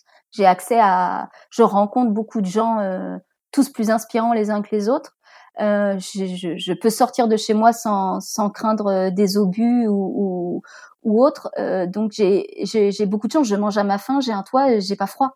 Euh, et tout ça, en fait, ça paraît d'une trivialité incroyable, mais notre notre modèle ne promeut pas ça en fait. Notre, notre modèle nous, nous amène dans une, euh, une insatisfaction permanente euh, parce que on devrait justement avec ces fameuses innovations que j'appelle plutôt des gadgets souvent, euh, en fait on nous amène à être perpétuellement insatisfait parce qu'on devrait théoriquement avoir beaucoup plus matériellement parlant. Euh, alors que en fait, euh, moi, je suis très heureuse de tout ce dont je dispose. Euh, j'ai beaucoup, beaucoup. J'ai pas un gros salaire, hein, pas du tout. Hein, je, travaille dans une asso, donc en général, les gens qui travaillent dans les assos gagnent pas beaucoup. Surtout les associations comme Systex, je gagne pas beaucoup d'argent, mais je vis très, très bien. Et, et ça, déjà, ça m'aide moi personnellement au quotidien parce que je me rappelle toutes ces chances que j'ai. Je me le rappelle tous les jours. Je veux pas l'oublier je veux pas en fait euh, euh, donner du crédit euh, à des modèles qui promeuvent en disant ouais mais il faut avoir une montre connectée, il faut pouvoir avoir si si t'as pas une grosse bagnole machin, si t'as pas ci, si t'as pas ça, tu passes à côté. donc ça c'est le premier enjeu. Euh, non mais euh, c'est bien que euh, réduire son revenu aussi volontairement. Je pense que c'est un vrai vrai levier et, j'aimerais bien qu'on si tu as quelqu'un avec qui parler, je veux bien qu'on fasse un épisode sur sur ce sujet précis de, de... Oui, parce que moi, en fait, du coup, j'ai beaucoup de chance parce que je gagne pas beaucoup d'argent, mais je dépense peu. Donc, je vis peut-être mieux que des gens qui dépensent beaucoup et qui gagnent beaucoup. Et oui. Ou qui mettent, ou qui mettent 10% de leur salaire dans la voiture, l'essence. Exact, par exemple. Euh, donc ça, c'est un premier point, euh, effectivement. Le deuxième point que moi je vois, euh, c'est dans notre capacité d'action. Et c'est ce que je disais précédemment, c'est-à-dire qu'en fait, moi, je suis pas si pessimiste que ça, aussi parce que, par exemple, moi, dans mon secteur, je vois les évolutions. Euh, il y, a, y a dix ans, j'aurais pas pu parler comme ça. Aujourd'hui, euh, euh, moi, je suis menacée. Euh, j'ai des gens qui nous menacent, Assistex, qui me menacent individuellement parce qu'ils n'ont pas du tout envie qu'on parle comme ça. Il y a des gens aujourd'hui qui portent les mêmes messages que moi à l'international dans d'autres pays qui sont en danger de mort. Euh, moi, je suis pas en danger de mort, je suis simplement menacée. Euh, et, euh, et, en fait, le, le fait est, c'est que c'est très important parce que j'ai vu depuis moi j'ai commencé à m'intéresser à ces questions en 2005 donc ça on va dire que voilà j'ai commencé à vraiment travailler dans le détail sur ces questions à partir de on va dire 2009 quoi. Là j'ai commencé à faire plusieurs dizaines d'heures par semaine sur ces questions. Euh, et euh, depuis 13 ans, je ne vois je ne vois que de, du mélioratif. C'est-à-dire que avant on ne parlait pas de la mine, avant on parlait pas des impacts, avant on parlait, on remettait même pas en cause le numérique, euh, avant on faisait pas tout ça. Euh, aujourd'hui, euh, ce que je constate dans les nouvelles générations, euh, c'est qu'il y a un vrai, vrai, vrai, une vraie prise de conscience. Alors bien sûr que bah du coup aujourd'hui, on est dans une un point de notre société où on a pris conscience, mais qu'on n'a pas encore mis en place les leviers pour y répondre. Donc forcément, c'est la déprime. Hein. Bah oui, parce que vous êtes confronté en problème, mais que vous n'avez pas encore mis en place les solutions. Mais les solutions, elles ont été identifiées. Euh, c'est pas comme si euh, ce serait pire. Euh, en fait, finalement, ce serait pire si euh, je, vous je vous avais annoncé en disant oui, notre monde est matériellement fondé sur les métaux, mais il n'y a pas d'autre possibilité. Du coup, on va juste droit dans le mur. Ben, c'est pas du tout ce que j'ai dit. Là, oui, là, on pourrait vraiment déprimer. Là. Et alors que c'est pas le cas. En fait, c'est que l'intérêt, l'avantage qu'on a dans toute cette histoire, c'est qu'on est à l'origine de ce modèle. Donc du coup, on a toute capacité d'action dessus. Et c'est ça qu'il faut avoir en tête. C'est que si ce modèle n'avait pas été, ces modèles n'avaient pas été créés par nous, s'ils avaient été créés par d'autres, euh, alors en fait on aurait pu la capacité d'agir. Euh, aujourd'hui on a la main. Euh, moi, je suis euh, admirative. Il n'y a, pas de mots pour dire tout ce que les gens font dans le domaine de l'open source. C'est formidable. Euh, tout ce que les gens font dans le domaine des propositions sur le numérique, les gens qui se battent aujourd'hui à l'Union européenne, euh, ce qu'on a obtenu sur les scores de réparabilité, les gens qui travaillent dans les Fab Labs, toutes les associations qui travaillent pour la récupération métallique, la réutilisation, ces grands axes quoi. De, puisqu'on a parlé de la conception, on n'a malheureusement pas eu le temps de parler de tout ce qui était récupération, réutilisation qui sont majeurs, qui sont certainement plus importants encore que le recyclage euh, en termes de tonnage, qui, pourrait être peut-être une porte de sortie encore plus importante que le recyclage et la substitution.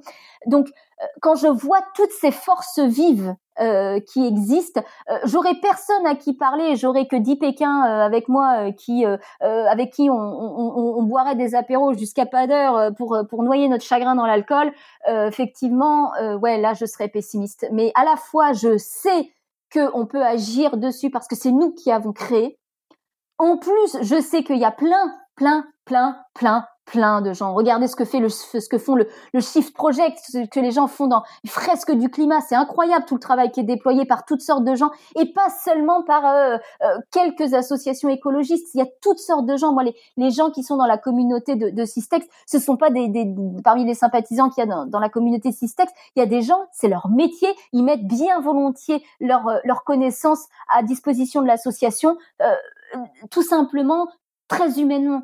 Euh, et ça, ça, ça me donne envie de voir les choses euh, positivement. Tout ça, parce que je vois les choses qui avancent dans le bon sens. Pas assez rapidement à notre goût, euh, sincèrement. Je suis pas un poussin qui dort de l'œuf. Hein. Je travaille sur l'industrie minérale, donc on va vous dire que moi, ma candeur, je l'ai perdue il y a 15 ans. Mais mais par contre, en fait, j'ai un optimisme qui est lié au fait que je vois au quotidien des dizaines, des centaines de personnes qui s'investissent, certes à des échelles qui sont encore localisées, mais qui sont à l'origine des grands changements. Je suis pas en train de prôner le modèle du colibri avec la goutte d'eau et tout, ça, ça me fatigue, ces espèces de visions complètement idylliques, en fait. C'est que, de facto, à une échelle large, il y a euh, des mouvements qui sont en place, Euh, je pense qu'il y a quelques dizaines d'années de cela, on n'aurait pas mis un copec sur l'open source. Euh, aujourd'hui, moi, j'arrive à travailler sans aucun problème avec Framapad, avec Framacalc. Notre site internet, il est avec Drupal. notre base de données documentaire, elle est avec OnCloud. Il y a tout ça qui fonctionne très bien. Il y a une communauté incroyable. C'est fou, c'est fou tout ce qu'on a réussi à faire. Donc, euh, c'est c'est de cet optimisme là que je tire. En fait, c'est du fait, c'est de toutes les forces, la bienveillance et euh, l'investissement de centaines et de milliers de personnes que moi je tire, donc une façon par procuration, euh, mon optimisme quotidien. Je, rappelle le nom du rapport de Systex, euh, donc qui est disponible euh, sur le site de l'association. Euh, controverse minière. Il y a une, c'était une première partie, il y a une deuxième partie qui arrive, il me semble. Exactement, voilà, c'est controverse minière pour en finir avec certaines contre-vérités sur la mine et les filières minérales. Donc le volet 1, il date de novembre 2021, et donc il y aura un second volet qui sera publié en juin 2022. Donc le second volet. Rendez-vous est pris. Rendez-vous est pris. Au revoir Stéphane, merci beaucoup. Merci. À bientôt. À bientôt.